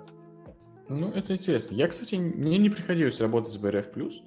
Я знаю примерно, что типа, это такой фреймворк, позволяющий некие Э, правила упаковывать в понятную для клиента упаковку, но мне вот не приходилось с ним работать, поэтому ничего не могу сказать. Но тоже слышу ну, разное. Э, да, здесь опять же, вот как и в АИФе, э, появляется такая возможность, что некоторые правила можно отдавать э, ключевым пользователям, бизнес-пользователям, да, то есть если, имея свою Z-табличку, мы как бы не всегда можем это себе позволить, то есть, ну, отдать введение Z-таблицы, которые определяют логику программы там пользователям, это не всегда может быть разумно, да, вот, то BRF плюс он вот, такое, вот такую вот возможность э, предоставляет. То есть, если мы говорим, что вот, вот эту часть, допустим, вот эти вот некоторые переменные мы, э, или вот эти вот наборы мы можем передать пользователю, да, то мы можем передать только эти наборы, а не какие другие. Вот, вот это вот тоже такая вот опция появляется. Да, это интересно. Я вспомнил, кстати, про еще один фреймворк, как, так называемый Switch фреймворк. Знаешь такой? Так, поделись, пожалуйста. Это фреймворк, который позволяет э, делать некие э, enterprise switch, так называемые. Э, а может, он просто switch. Ну, короче, есть такой паттерн, называется э, как же называется? Я только что в голове помнил, но забыл. Э, флаги, короче. Фичи флаг. Вот, наконец-то я вспомнил. Который э, что делает? У вас есть какой-то код, который вы доставляете клиенту. Но либо в зависимости от клиента, либо в зависимости от каких-то чего-то еще. Вы можете его не включать в продакшн-системе. То есть он может быть написан, он может быть заделиверен в эту систему, но может быть там не включен. То есть вот, например, хороший пример — это всякие приложения, которые продаются с разными лицензиями. То есть у вас есть там какая-нибудь э, фри, фримиум, э, какой-нибудь фримиум, где у вас есть бесплатный, там тарифный план, э, есть там дешевый, дорогой и супер дорогой, где есть все супер фичи. И вы это поставляете, например, как какой-нибудь э, десктопное приложение. Вы тогда, ну, это не пишется 10 разных приложений, это пишется обычно одно приложение, в котором есть фичи-флаги, которые в момент компиляции приложения включаются определенным образом под определенный тарифный план. То есть тот функционал, который недоступен, он просто выключен на уровне байт-кода будет. А также де- такое же делается часто во всяких э, enterprise системах, когда у вас есть разные клиенты, которые за разный функционал платят, либо у вас даже не просто платят, а именно им как бы должно быть доступен разный функционал по закону или просто, то есть, допустим, у вас есть какой-то финансовый модуль, и у вас там есть разный функционал, который для разных стран, например. Вы также можете один и тот же код заливать на продуктивную систему, но фичи флагом, так называемым, включать и выключать определенные его части. И вот в какой-то момент в ABAP, я не помню в какой момент, ну, в SAP точнее, появился фреймворк, называемый Switch фреймворк, по-моему, в 7.4, но может быть и раньше. Я вот честно не уверен, и как обычно информацию, когда он появился, найти практически невозможно. А, через который можно создавать а, Switch, это транзакция SFW1, и этот switch потом использовать в коде для проверки того, как э, ну, включен и, или выключен определенный функционал. Это что-то подоб... что-то похожее на активацию и деактивацию бади в ABAP. Но только этот switch, его можно и на enhancement применять. То есть конкретно enhancement можно к этому свечу привязать. И бодишки, по-моему, тоже, что они будут включаться выключаться вместе с свечом. И просто в ABAP, по-моему, его можно применять. А, я вот точно не помню, потому что сам не использовал его, но изучал, как он работает. Вот тоже фреймворк, потому что он тоже, ну, тут, наверное, даже фреймворком. Вот здесь, наверное, слово фреймворк не, не так хорошо применимо, как к остальным, потому что, ну, это, с одной стороны, фреймворк, потому что он влияет на, допустим, какие-то сущности э, глобально, на те же enhancement. Но с другой стороны, он вам не, застав... не заставляет вас написать какой-то класс, который будет реализовывать интерфейс этого Switch фреймворка, например, чтобы в нем э, какую-то логику сделать. То есть здесь фреймворк, мне кажется, больше как просто для красоты, чтобы это выглядело более серьезно в релиз notes.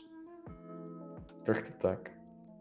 Ну, в общем, если мы хотим продавать свое решение, накатывать свое решение, мы э, должны иметь в виду этот замечательный фреймворк.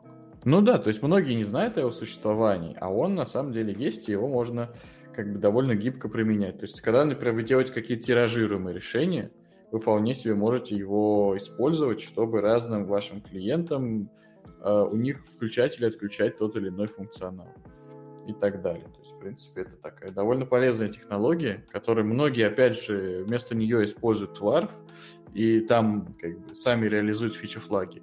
А это на самом деле в Абапе есть и есть. Ну, это, это делается, это можно сделать нормально.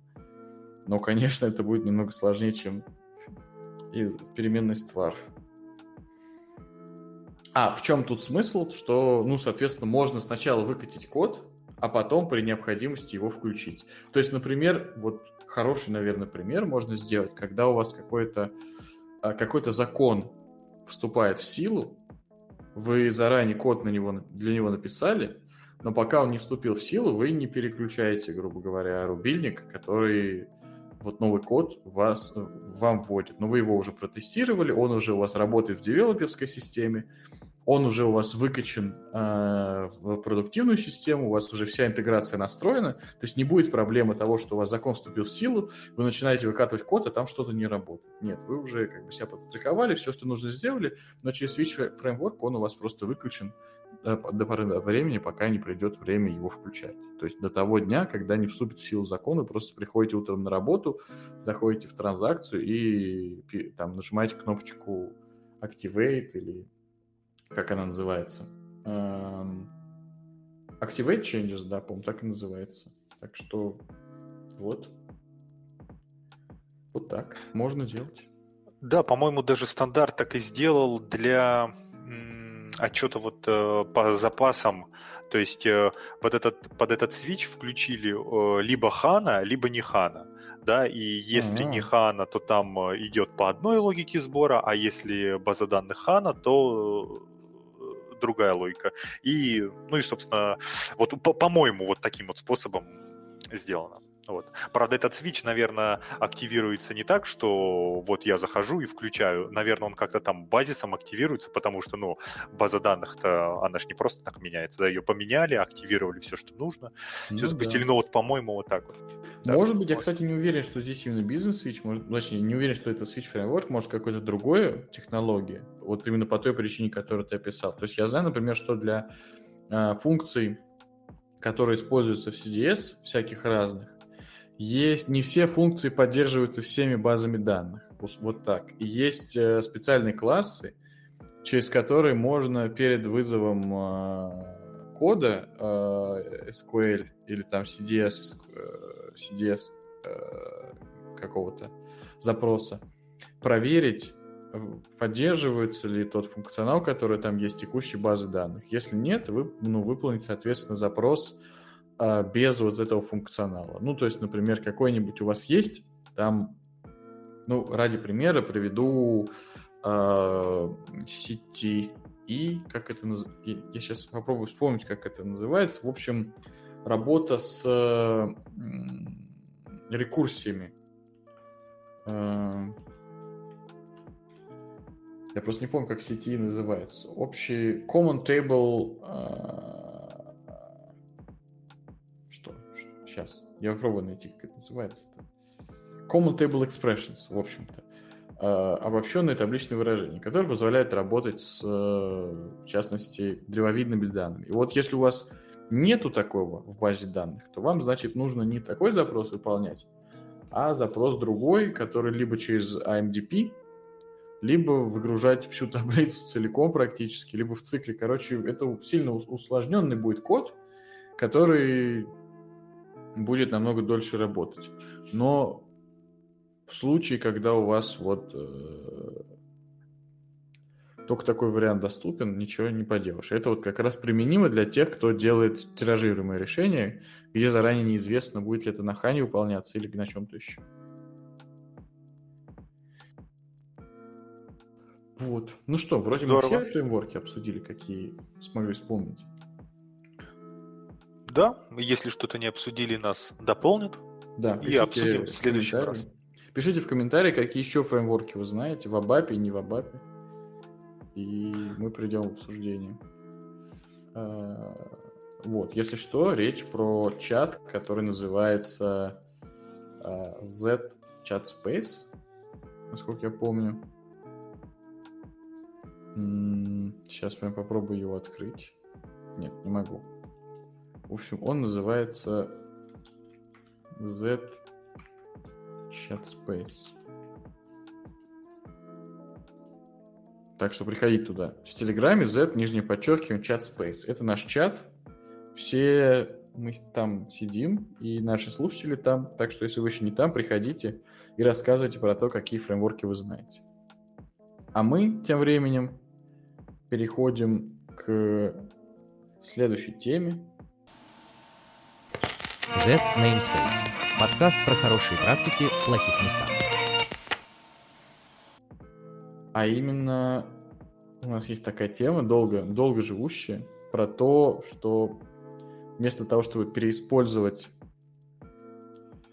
э, технологии, вместо того, чтобы переиспользовать код, все время пилят и пилят какие-то новые велосипеды. И это, наверное, очень сильно перекликается у нас как раз-таки с темой фреймворков, потому что фреймворк — это противоположное к пилению велосипедов. Ну вот, в общем, так. Олег, твое мнение, что лучше, пилить велосипеды э, или делать переиспользуемый код? Или когда-то то, когда-то то? вот э, есть подозрение, что реальность заставляет думать когда-то то, когда-то то. Э, ну, пилить велосипеды, конечно, не стоит по той причине, что э, не всегда стоит, потому что это замедляет ваше развитие и вашу пользу. То есть, когда вы делаете ту задачу, которая уже решена, а не используете это решение, вы просто, ну, не сможете э, решить то, что как бы нужно решить и реализовать ваш потенциал. Это плохо с точки зрения того, что почему не стоит перепиливать да, того, что уже сделано. А вот. А чтобы не перепиливать того, что, того, что сделано, да, ну, нужно как-то э, смотреть, какие фреймворки есть вот стандартные, вот мы сегодня про них обсуждали, да, э, соответственно, слушайте иногда чат, участвуйте в сообществе, да. Почему все-таки иногда э, стоит э, попилить да, потому что и вот когда что-то попробовал сделать, э, решить э, задачу, да, какую-то своим способом, то есть не то, как описывает тот или иной, пусть замечательный фреймворк, идеальный фреймворк, да, то когда вы своими руками попробуете решить, то вы поймете, а зачем во фреймворке сделано то или не то. Да? Вот, поэтому э, пробуйте себя и там, и там, да, но э, выбирайте то, что э, больше вас, так сказать, э, реализует э, как, э, ну, как творческого человека, как разработчика. Да, вот такое мнение? Ну, тут, наверное, я бы добавил про то, что еще нужно держать в голове командную работу. То есть, когда-то у нас была такая... А, было спор в чате про то, что что лучше, авторский код, который непонятно, но приятно писать, или безликий код, который не так приятно писать, но зато легко читать. И я вот... Э, мое мнение, что второй вариант лучше, если идет речь о работе в команде. Потому что код может быть сколько угодно авторским, э, может там название field symbol, быть field названием в ноль символов или в подчеркивании и так далее, но если вы работаете в команде и такой стиль затрудняет э, чтение кода у ну, вашими коллегами, то грош цена такому коду, на самом деле. И вот тут есть, с одной стороны, в этом случае переиспользование кода хорошо, но с другой стороны, переиспользование кода накладывает определенные ограничения. Это как с open source. То есть можно сделать хорошее решение, но когда вы хотите его за open source, вам как бы нужно его еще и еще раз просмотреть и сделать его таким, чтобы другим людям было его использовать удобно. То же самое с переиспользованием обычного кода. Вы можете написать функциональный какой-нибудь модуль или класс, который вы будете использовать у себя в программе, и переиспользовать это удобно. Но перед тем, как дать его другим людям пользоваться, над ним еще, скорее всего, нужно будет поработать. То есть написать документацию в ABAP-доке, сделать какие-то проверки, которые вы, как автор класса, вам не нужны, потому что вы в голове держите, что этот класс сделает и как он реализован. И вы не будете, грубо говоря, отправлять отрицательное значение в поле там какой-нибудь э, матнр, например. Ну, я утрирую, но там какое-нибудь другое поле, которое вы знаете, что всегда положительное будет. Вы не делаете проверку на отрицательное, потому что вы никогда туда не отправите. Вот если вы хотите, чтобы команда его использовала, то логично будет сделать такие проверки, потому что команда, кто-то из команды может не знать, что там будут такие числа, или по невнимательности не сделает проверку перед вызовом кода и так далее. А, я вообще придерживаюсь обычно такого подхода. Ну, может быть, не всегда я его придерживаюсь, но в целом мне нравится подход про то, что первый раз напиши с нуля, второй раз а, скопируй, третий раз автоматизируй. То есть что, что это может значить в проекции на ABAP? То есть первый раз, когда вы сталкиваетесь с какой-то задачей, которая еще не решена, а, возьмите, напишите код, да, вот изобретите свой велосипед условно. Второй раз, если у вас та же самая задача, ну, или выглядит то же самое, не надо делать э, какую-то там э, переиспользование кода ради двух мест, скопируйте просто, вставьте туда и попробуйте использовать. А, потому что переиспользование имеет смысл, когда у вас один и тот же кусок логики реально переиспользуется. То есть он как бы это одна и та же логика, используемая в разных местах, а не просто похожая логика. Да? То есть корреляция не означает, или как это, не означает связь, не означает причину. Так и тут Э, ну, точнее, корреляция не означает причину. Так и тут, что у вас код одинаковый, не значит, что это именно одна и та же логика. Возможно, это просто похожая логика, но которая имеет разные причины. Это значит, что она будет изменяться по-разному. А вот когда у вас в третьем месте появилось то же самое, тогда имеет смысл выделить этот кусок кода, в какой-то оформить его класс, функцию, там еще что-то, написать туда доки, проверки, и его уже переиспользовать. Предыдущие два места использования отрефакторить, чтобы использовал новый код. А, почему это имеет смысл? Потому что может получиться так, что код, который делал одно и то же, на самом деле просто по совпадению делает одно и то же, и э, на самом деле это разные, разные куски логики, которые просто в каком-то месте пересеклись над одной и той же, ну, похожей задачей. Но при этом э, вы не можете этот код вынести в какой-то переиспользуемый модуль, потому что у вас нет общего, ну, как бы общего логического ядра под ними. То есть это просто совпадение, и в дальнейшем, когда код будет развиваться, где-то этот кусочек может измениться. И тогда вам переиспользуемый компонент помешает сделать это изменение.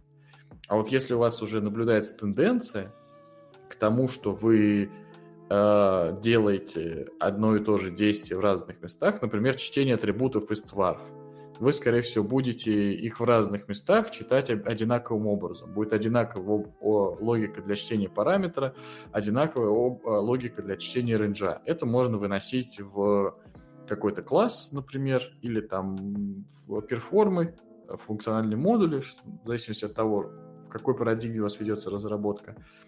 И э, это переиспользовать, потому что это очевидно одна и та же логика под этим лежит, логика доступа к настроечным переменным из тварь. Вот. Есть другой э, камень, ну как другая, другая, другой конец палки, другая сторона медали, а, в которую я сам попадал, э, и это был не очень верным решением, как я сейчас уже понимаю. Это наоборот желание какое-то преждевременно делать все таким гибким, переиспользуемым и архитектурно элегантным. А, потому что можно написать очень красивый фреймворк, можно написать очень красивую структуру классов, там архитектуру, а, но она не будет особо сильно переиспользуемой, потому что просто люди не смогут ее сходу понять.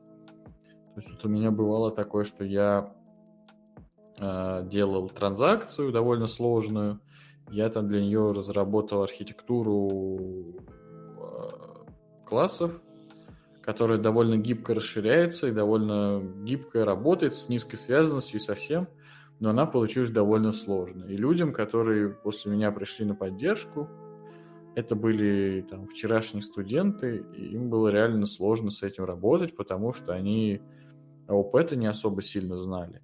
А тут еще и какие-то сложные концепции с использованием этого ОП были, были реализованы. Я вот сейчас считаю, что это было неправильное решение так делать.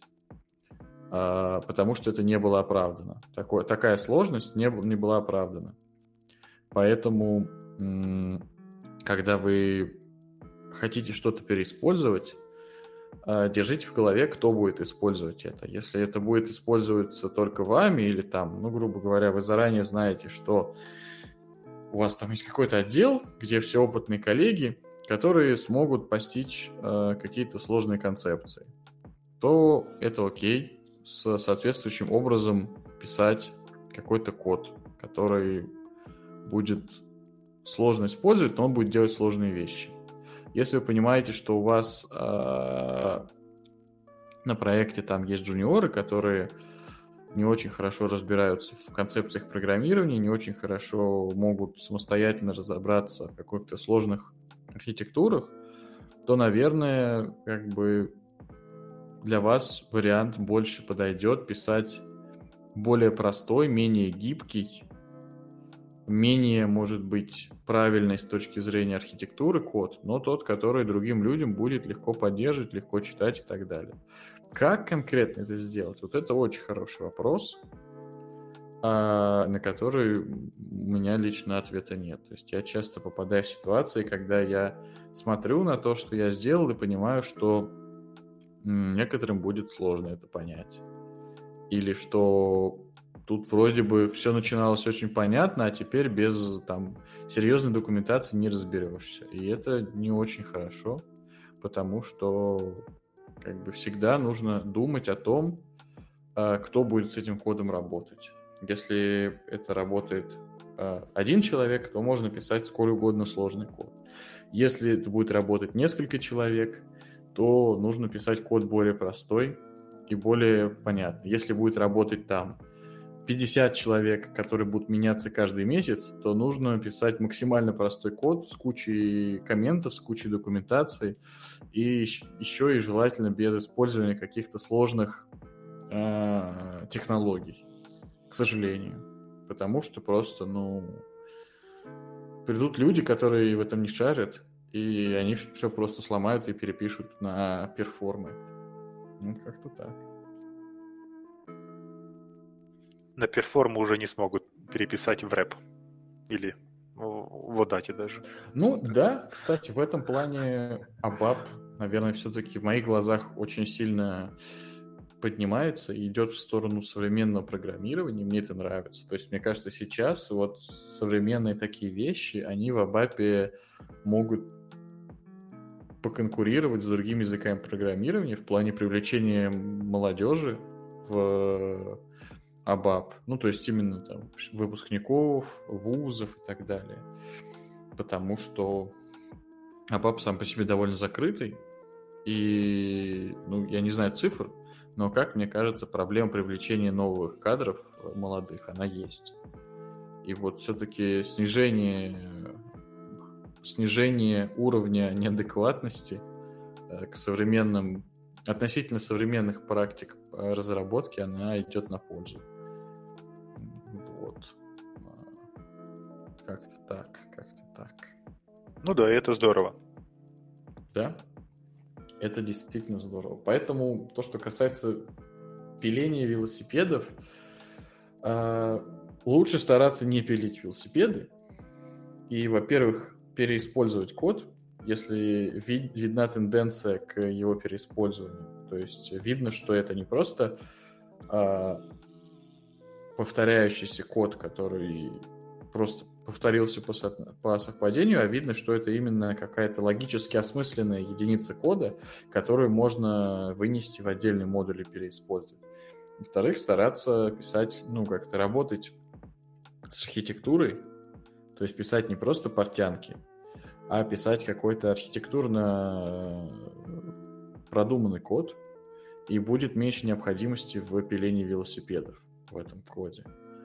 Вот. Ну и смотреть, что коллеги делают, смотреть, что в других э, отраслях делают, чтобы знакомиться с какими-то современными практиками. Это тоже позволяет не пилить велосипед. Грубо говоря, мне прочтение той же книжки про Enterprise Patterns, шаблоны корпоративного программирования, или как она называется, FAVERA, помогла понять, что многие проблемы из тех, которые я решаю, архитектурные, уже решены там 20 лет назад, и не нужно ничего выдумывать, не нужно придумывать велосипед, а нужно как бы взять готовое решение, готовый паттерн, которого есть свое название, есть своя реализация, есть свои минусы и плюсы, и он легко гуглится, что самое главное по названию, и легко гуглится, как его реализовать на объектно-ориентированном языке, как э, лучше не делать с использованием этого паттерна, какие, может быть, уже за 20-30 лет появились альтернативы.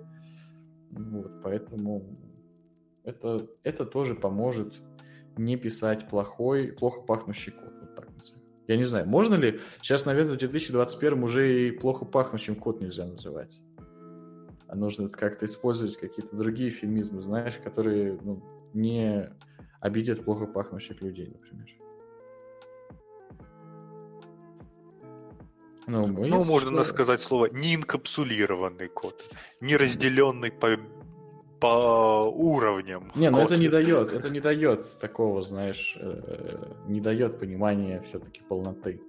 Мы, если что, не, ну, не осуждаем плохо пахнущих людей, поэтому мы говорим только про код. Вот. Но плохо пахнущий код это, по-моему, такое интуитивно понятное э, понятие, простите за тавтологию, которое, в принципе, тут не надо ничего объяснять. То, то есть это может быть даже просто плоский код довольно-таки, который там 10 строчек кода, не связаны ни с какими классами, еще чем-то, которые вот как раз-таки можно про, про такой код сказать, что он плохо пахнет, если, например, там, ну, знаешь, какое-нибудь именование переменных дикое, ну, с точки, с точки зрения того языка, который используется, или там какие-то совершенно невменяемые конструкции используются и так далее. То есть это очень такое, на самом деле, понятие, которое нельзя никогда применять на код-ревью, потому что оно субъективное всегда. Но, с другой стороны, это понятие, которое в целом, ну, разработчик с опытом, он сразу интуитивно понимает, код хорошо написан или плохо. То есть он может быть написан не, не так, как человеку нравится, да, то есть кому-то нравится э, чейнинг в вызовах методов. Мне, например, в ABAP. Кому-то нравится вызов через call метод. О, код не становится хуже или лучше от этого. Это просто две разных, э, два разных подхода к одному и тому же. И как бы код может быть написан очень красиво, элегантно, но при этом с использованием того, что тех подходов, которые тебе не нравятся. От этого он не становится пахнущим неприятно.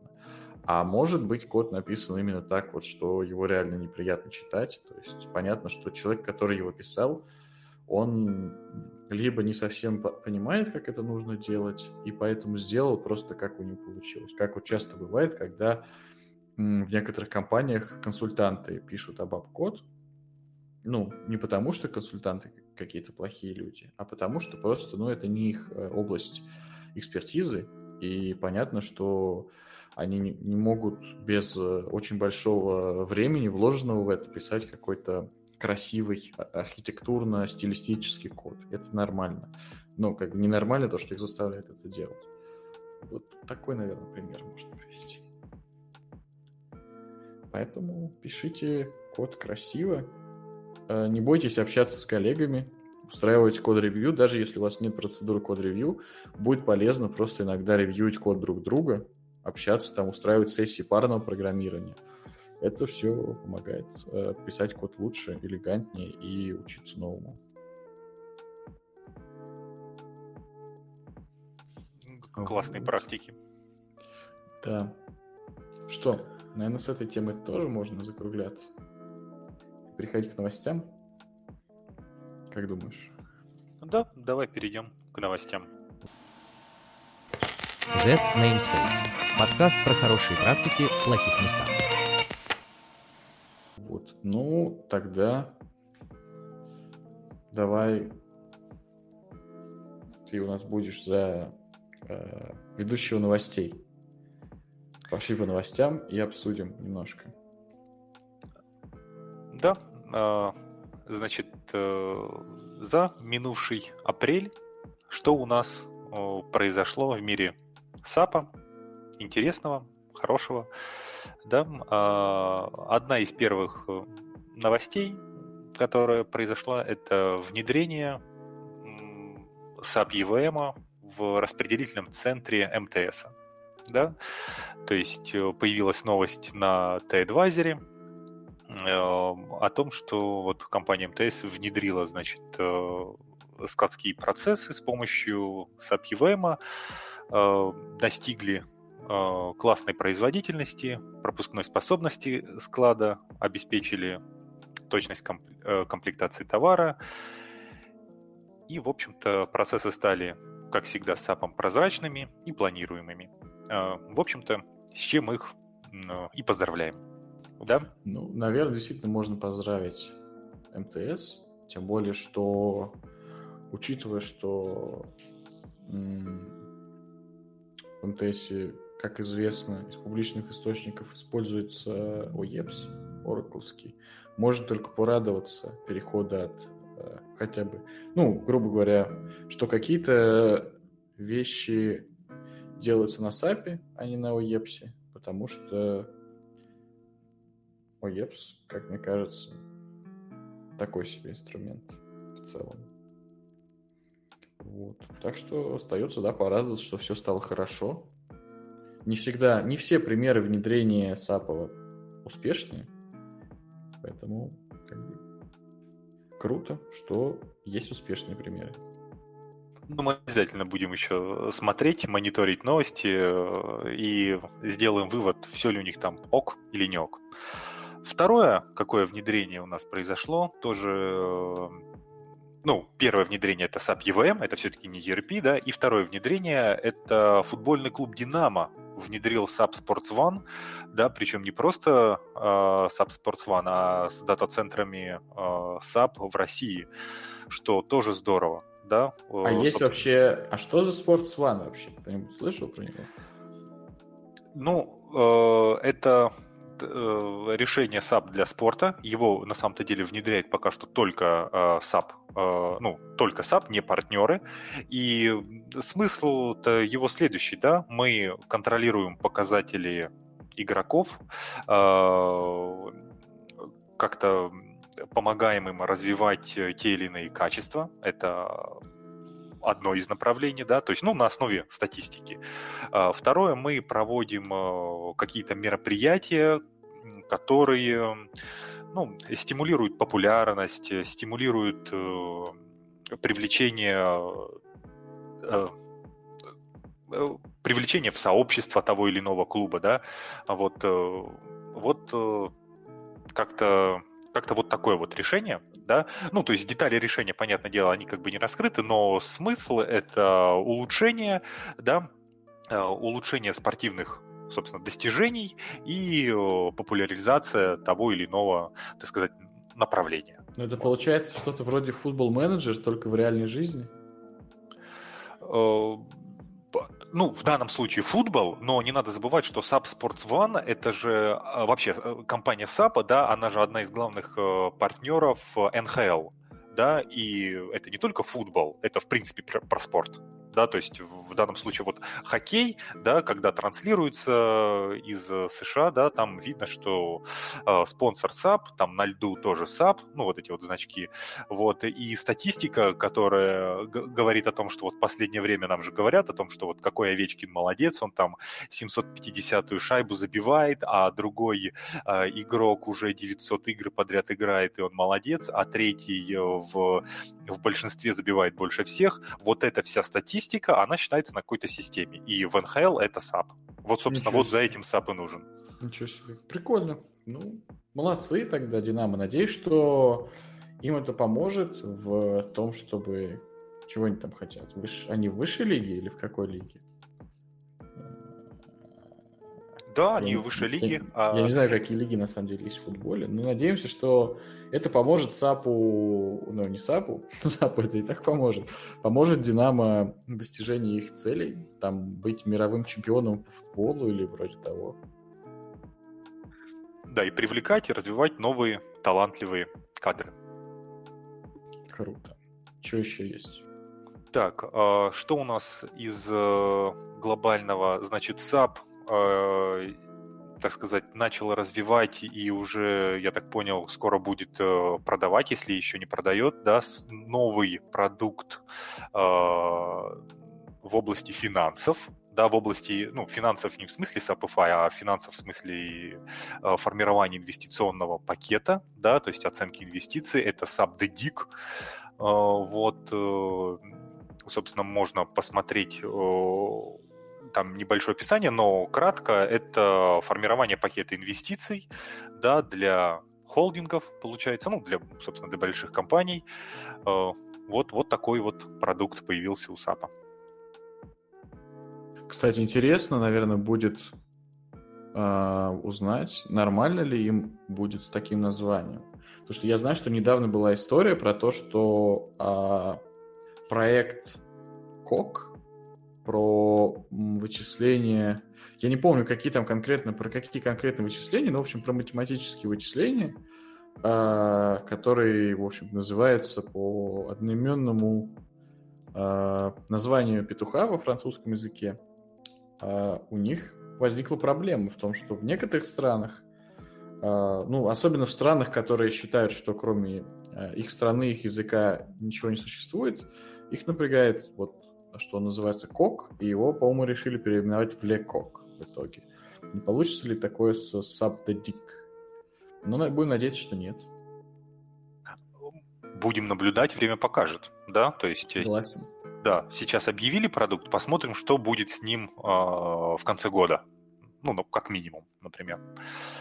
Вот. Э. Да.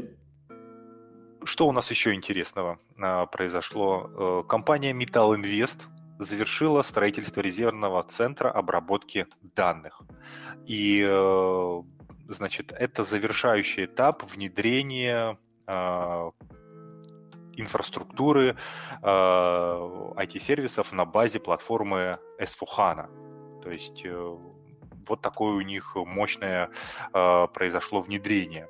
Да, и эта инфраструктура позволит совершать большие вычисления, гибко реагировать на изменения в части законодательства, э, вот, э, производить э, обработку данных в части вот, в том числе персональных данных. Ну, это интересно. Мне интересно даже, знаешь, что больше? Мне интересно, если они построили свой ЦОД, будут ли они продавать его мощности вовне или только сами использовать? Потому что было бы, было бы, наверное, ну, как бы ЦОД это такая э, заведение с довольно сложной инфраструктурой. То есть нельзя просто построить, ну, там, купить гараж и поставить в нем э, стойки. Это не будет являться ЦОДом. У ЦОДов довольно много всего. То есть своя система там охлаждения, поддержания влажности воздуха, сетевая инфраструктура сложная, Э, система бесперебойного питания и так далее и тому подобное. Вот. Это как бы очень довольно большая инвестиция. И а часто компании в каких-то существующих цодах арендуют стойки. Редко, когда компания себе прям свой... Ну, может быть, не так редко, конечно. но в целом я вот редко такие новости слышу, поэтому интересно, будут ли они это, эти мощности свои еще продавать или использовать только для себя. А, вопрос прям очень в точку, потому что следующая новость у нас э, э, такова, что значит появилась национальная стратегия развития искусственного интеллекта, и если вы, э, так сказать, не закрываете глаза при таких словах, как статистика, мода, медиана, средняя и прочие слова подобные, то, возможно, вам стоит сделать какой-то свой продукт и рассчитывать на субсидии, потому что разработчики искусственного интеллекта в России смогут рассчитывать на субсидии в размере 3, 3 миллиарда рублей. И, возможно, это даже скоро будет увеличиться. Поэтому ответ на твой предыдущий вопрос, скорее всего, все будут э, стараться развивать свой искусственный Но 3 интеллект. миллиарда не в одни руки, я так понимаю. Не, конечно, не в одни. Ну, э, э, но, опять же, здесь надо... Это же общая стратегия, да? Если э, тот или иной та или иная разработка, она будет достаточно, так сказать, э, мощная, классная, то, наверное, на нее будет, э, так сказать, отдельная, отдельная статья бюджета. Это вопрос такой, знаешь, с этими субсидиями тоже проблема, что я как-то э, видел государственный проект по, я уж не помню чему, по, про управление транспортом, что ли, что-то такое, там нужно было систему реализовать. И, в общем, давали под эту штуку, по-моему, 300 тысяч, что ли, грант, но там условия были такие, что там 10 пунктов, из которых, чтобы 5 выполнить, нужно там команда, которая, ну, на самом деле, как бы 300 тысяч это тоже... Надо, надо понимать, э, сколько это человека часов разработки на эти 300 тысяч можно купить, насколько немного. А во-вторых, там вторые 5 пунктов, они вообще не зависели от э, э, исполнителя никак. То есть они такие эфемерные, на которые можно было ну, там, ты все сделал, а по какому-то из этих пунктов не прошел, потому что он определяется, ну, типа, таким, что на что ты, в общем, не можешь никак не повлиять в свою систему. Если ты какой-то из них не выполнил, ты должен как бы эти деньги вернуть. И высока вероятность, что вот такого плана могут быть субсидии, что там дадут какой-то грош в итоге из этих трех э, миллиардов, а спросят как за 3 миллиарда. Вот. Ну, будем надеяться, что в этот раз будет не так, и будет действительно какое-то какое-то полезное что-то будет, будет сделано на эти деньги.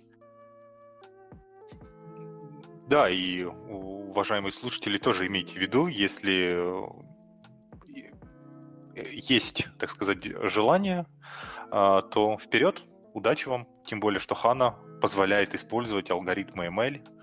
А, вот, и новая BAP э, дает э, для этого, ну, если не все возможности, то порядочное количество подобного. Ну, как минимум, вот. поиск э, на основе на ML в Хане есть. Его можно заюзать из-за баб. Поэтому дерзайте. Не знаю, вот. можно ли под это выбить субсидии, но мало ли. А, и в копилку к искусственному интеллекту компания Связа роботизировала типовые процессы в логистике через э, разработанный а, Artificial Intelligence Север Аль, да, и, в общем-то, это, наверное, вот... Север AI, наверное, а не AI, э, э, да. Ну, да. Ну. А, вот, и, собственно, это в копилку развития... там не эль в конце, а ай. Не-не, ай, ай, да, Artificial а, Intelligence, извините, конечно. Тогда извините. Да-да, я, возможно, оговорился. Вот, и ну, вот такая вот новость, да. То есть, э, ну, причина э, понятно. И здесь, конечно, вопрос не гранта, да. Э, некоторые рутинные задачи, естественно, робот выполняет точнее, быстрее э, и с течением времени э, дешевле, чем человек. При этом человеческий ресурс можно направить на решение других э, не рутинных задач, а, а более творческих, э, да, более, так сказать, важных и более, возможно, где-то рентабельных. Вот. Да, круто. Это хорошая новость на самом деле. А вообще автоматизация процессов это очень хорошо. И приятно, что для вот этого AI, так называемого, э, появляется применение в промышленности, потому что это как раз та область, которую хорошо можно, которой хорошо это можно применить, но мало где это серьезно делается. Вот. Так, и э, новость э, для желающих развиваться. Значит, в апреле произошла, про, прошла неделя локализации SAP-CIS. Э, целую неделю SAP вел э, трансляцию из э, своего офиса на Космотемьянской о том, какие новые доработки произошли так сказать, в SAP е и какие направления получат развитие и получают развитие в SAP S/4HANA. Что же, ну, какие же две области были упомянуты? Ну, прежде всего, это HR, да, и сдача налоговой декларации. Э, в области HR произошли, ну, вернее, скажем так, в кадровом законодательстве э, РФ да, произошли определенные изменения, там возможно, я не так буду точен, но э, произошли изменения в части сдачи НДФЛ, сдачи отчетности в пенсионный фонд. Э, у нас, э, так сказать, при, начали применяться электронные трудовые книжки, и для того, чтобы поддержать эти изменения в законодательстве, SAP, э, значит, ввел э, целый ряд э, нот, решений, подходов, э, да, э, которые он, собственно, озвучил на э, вот этой вот неделе локализации. Вот, Ссылку оставим. Э, если хотите, читайте, ознакомливайтесь. Особенно если вы ну, ваши разработки и э, вы работаете с бизнес-пользователем из э, отдела персонала, отдела бухгалтерии, да, то, наверное, вам это просто нужно знать. Да? Более того, если вы работаете в логистике и ваша компания так или иначе работает э, с импортом, с экспортом, да, то и в этой части э, SAP сделал доработки, SAPC сделал доработки, про которые стоит э, узнать. Это доработки, связанные с интерфейсом в, в SFO и введение, э, так сказать, настроечных всяких э, таблиц по выбору там налогов, учета э, тех или иных товаров, да, там, ну, определенные новые сценарии появляются. Вот э, ознакомьтесь, это вам только поможет. Если хотите, можете даже, я вот не знаю, будет SAP выкладывать свое, видение, свое видео или нет, но думаю, какое-то описание он точно сделает для тех, кто не смог, например, попасть на эту неделю локализации я подключался к этой недельной локализации и должен сказать, что, э, вернее, коллеги мне, э, так сказать, информировали про это в части инструментария по печатным формам. Да? Э, значит, SAP ЦИС явно сказал, что появляется, значит, новый функционал в части печатных форм, да, он называется Output Management. То есть все, что раньше было на всяких выходных документах, на НАСТах, на ППФах и прочее, это считается якобы устаревшим, да, и у вас есть возможность использовать новый светлый, классный функционал Output Management. Вот, он будет э, как обещает SAP, развиваться, и он основан э, на двух фреймворках ну, не только на двух, но прежде всего на двух, это BRF+, и Bob, о которых мы сегодня упоминали. Звучит э, неплохо, на самом деле. Очень даже. Вот. Да, из новостей, э, которые связаны с внедрением функционалом SAP, наверное, э, ну, это те новости, которые я посчитал нужным выделить за данный месяц. Если вы нашли что-то еще, или мы по, по каким-то причинам не упомянули внедрение вашей компании, да, вы, пожалуйста, нас поправьте. Да, и пишите нам в чат, который называется Z, нижнее подчеркивание, чат Space в Телеграме. Такие дела.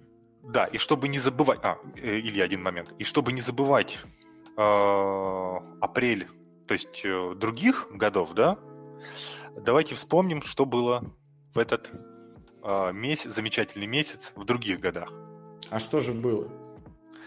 А было, наверное, а, одним из э, мощных э, достижений человечества это изобретение мобильного телефона компании Motorola. А, в 1973 году э, инженер Motorola позвонил своим конкурентам и сказал, что он звонит с мобильного телефона.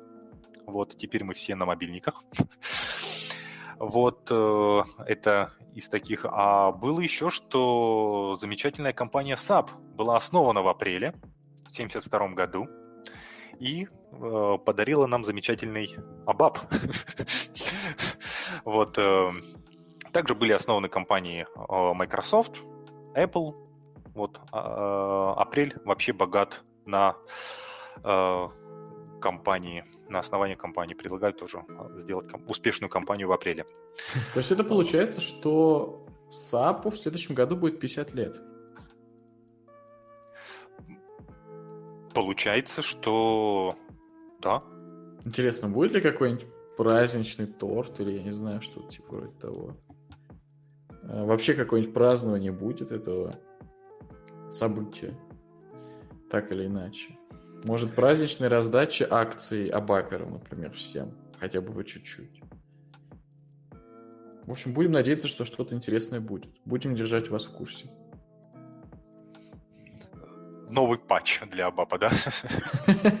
Ну, если он не будет ломать старое, то, в принципе, почему бы и нет. Если добавят, например... А вот что бы ты больше всего хотел в Абапе? Чтобы было того, чего нет?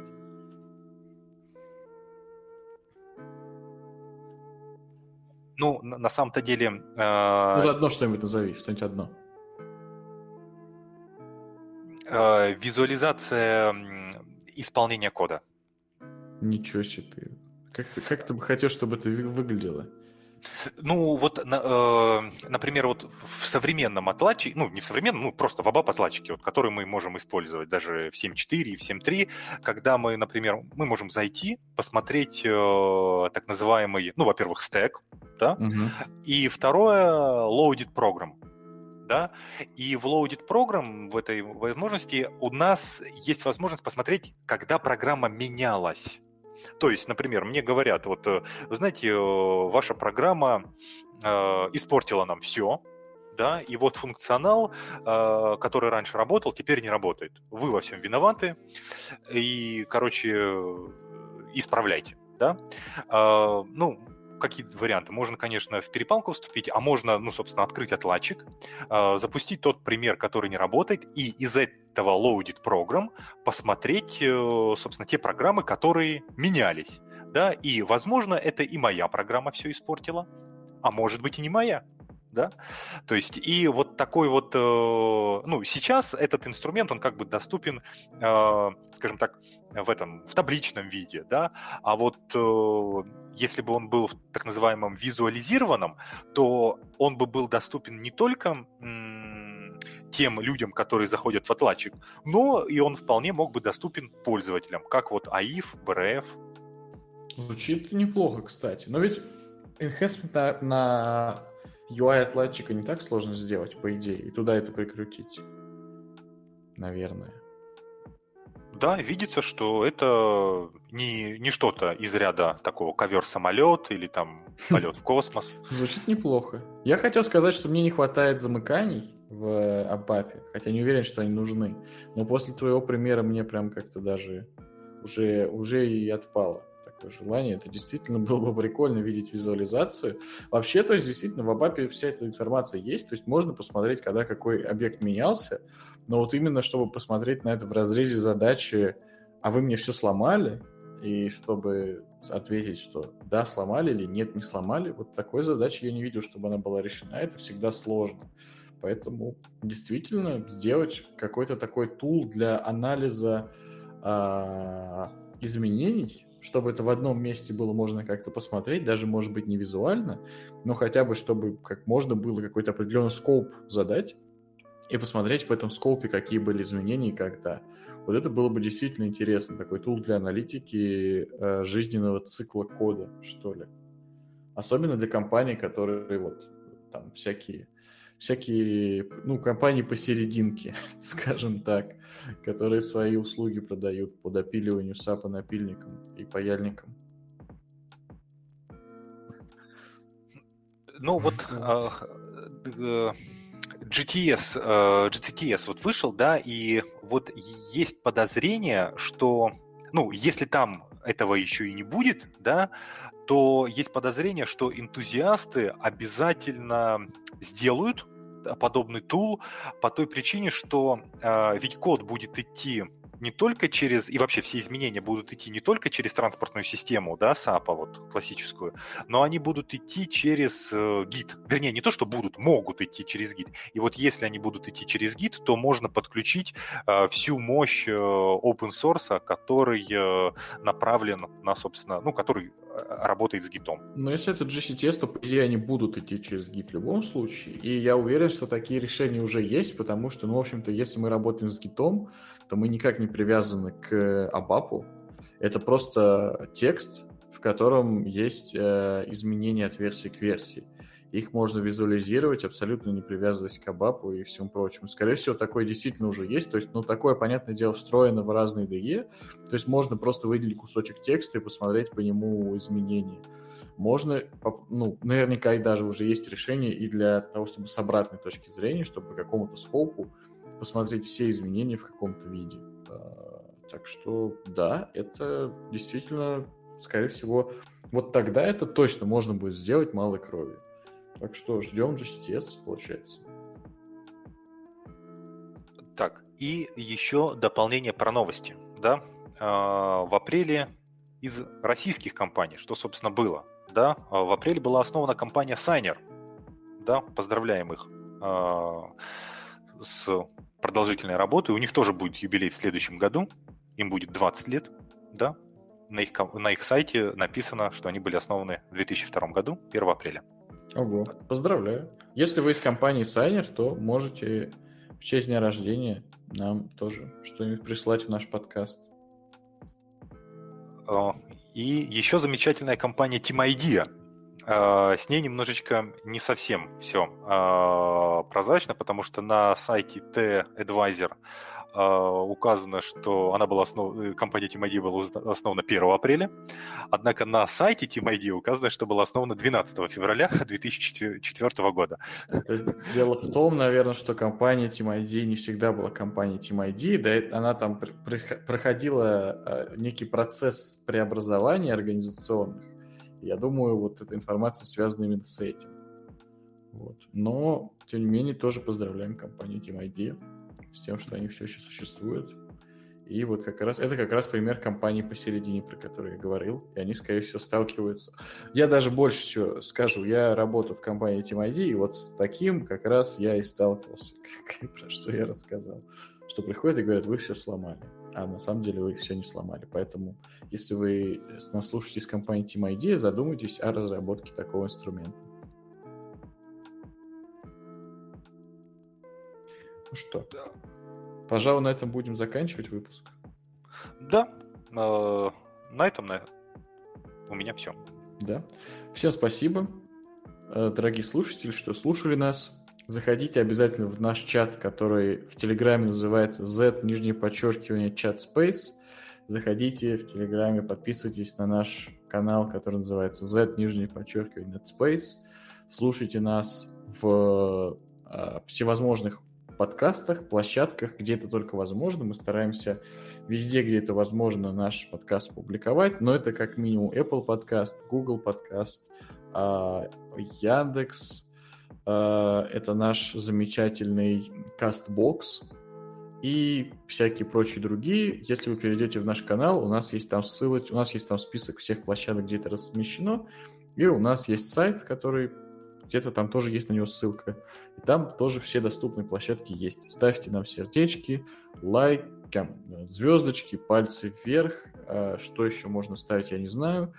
Потому что это э, дает возможность нашему подкасту лучше ранжироваться на различных площадках, и таким образом нас услышит больше людей, которым интересен SAP, ABAP и хорошие практики. На этом всем спасибо. Спасибо, Олег, за то, что сегодня пришел. Спасибо всем. Да. И всем пока. До следующего выпуска. Удачи.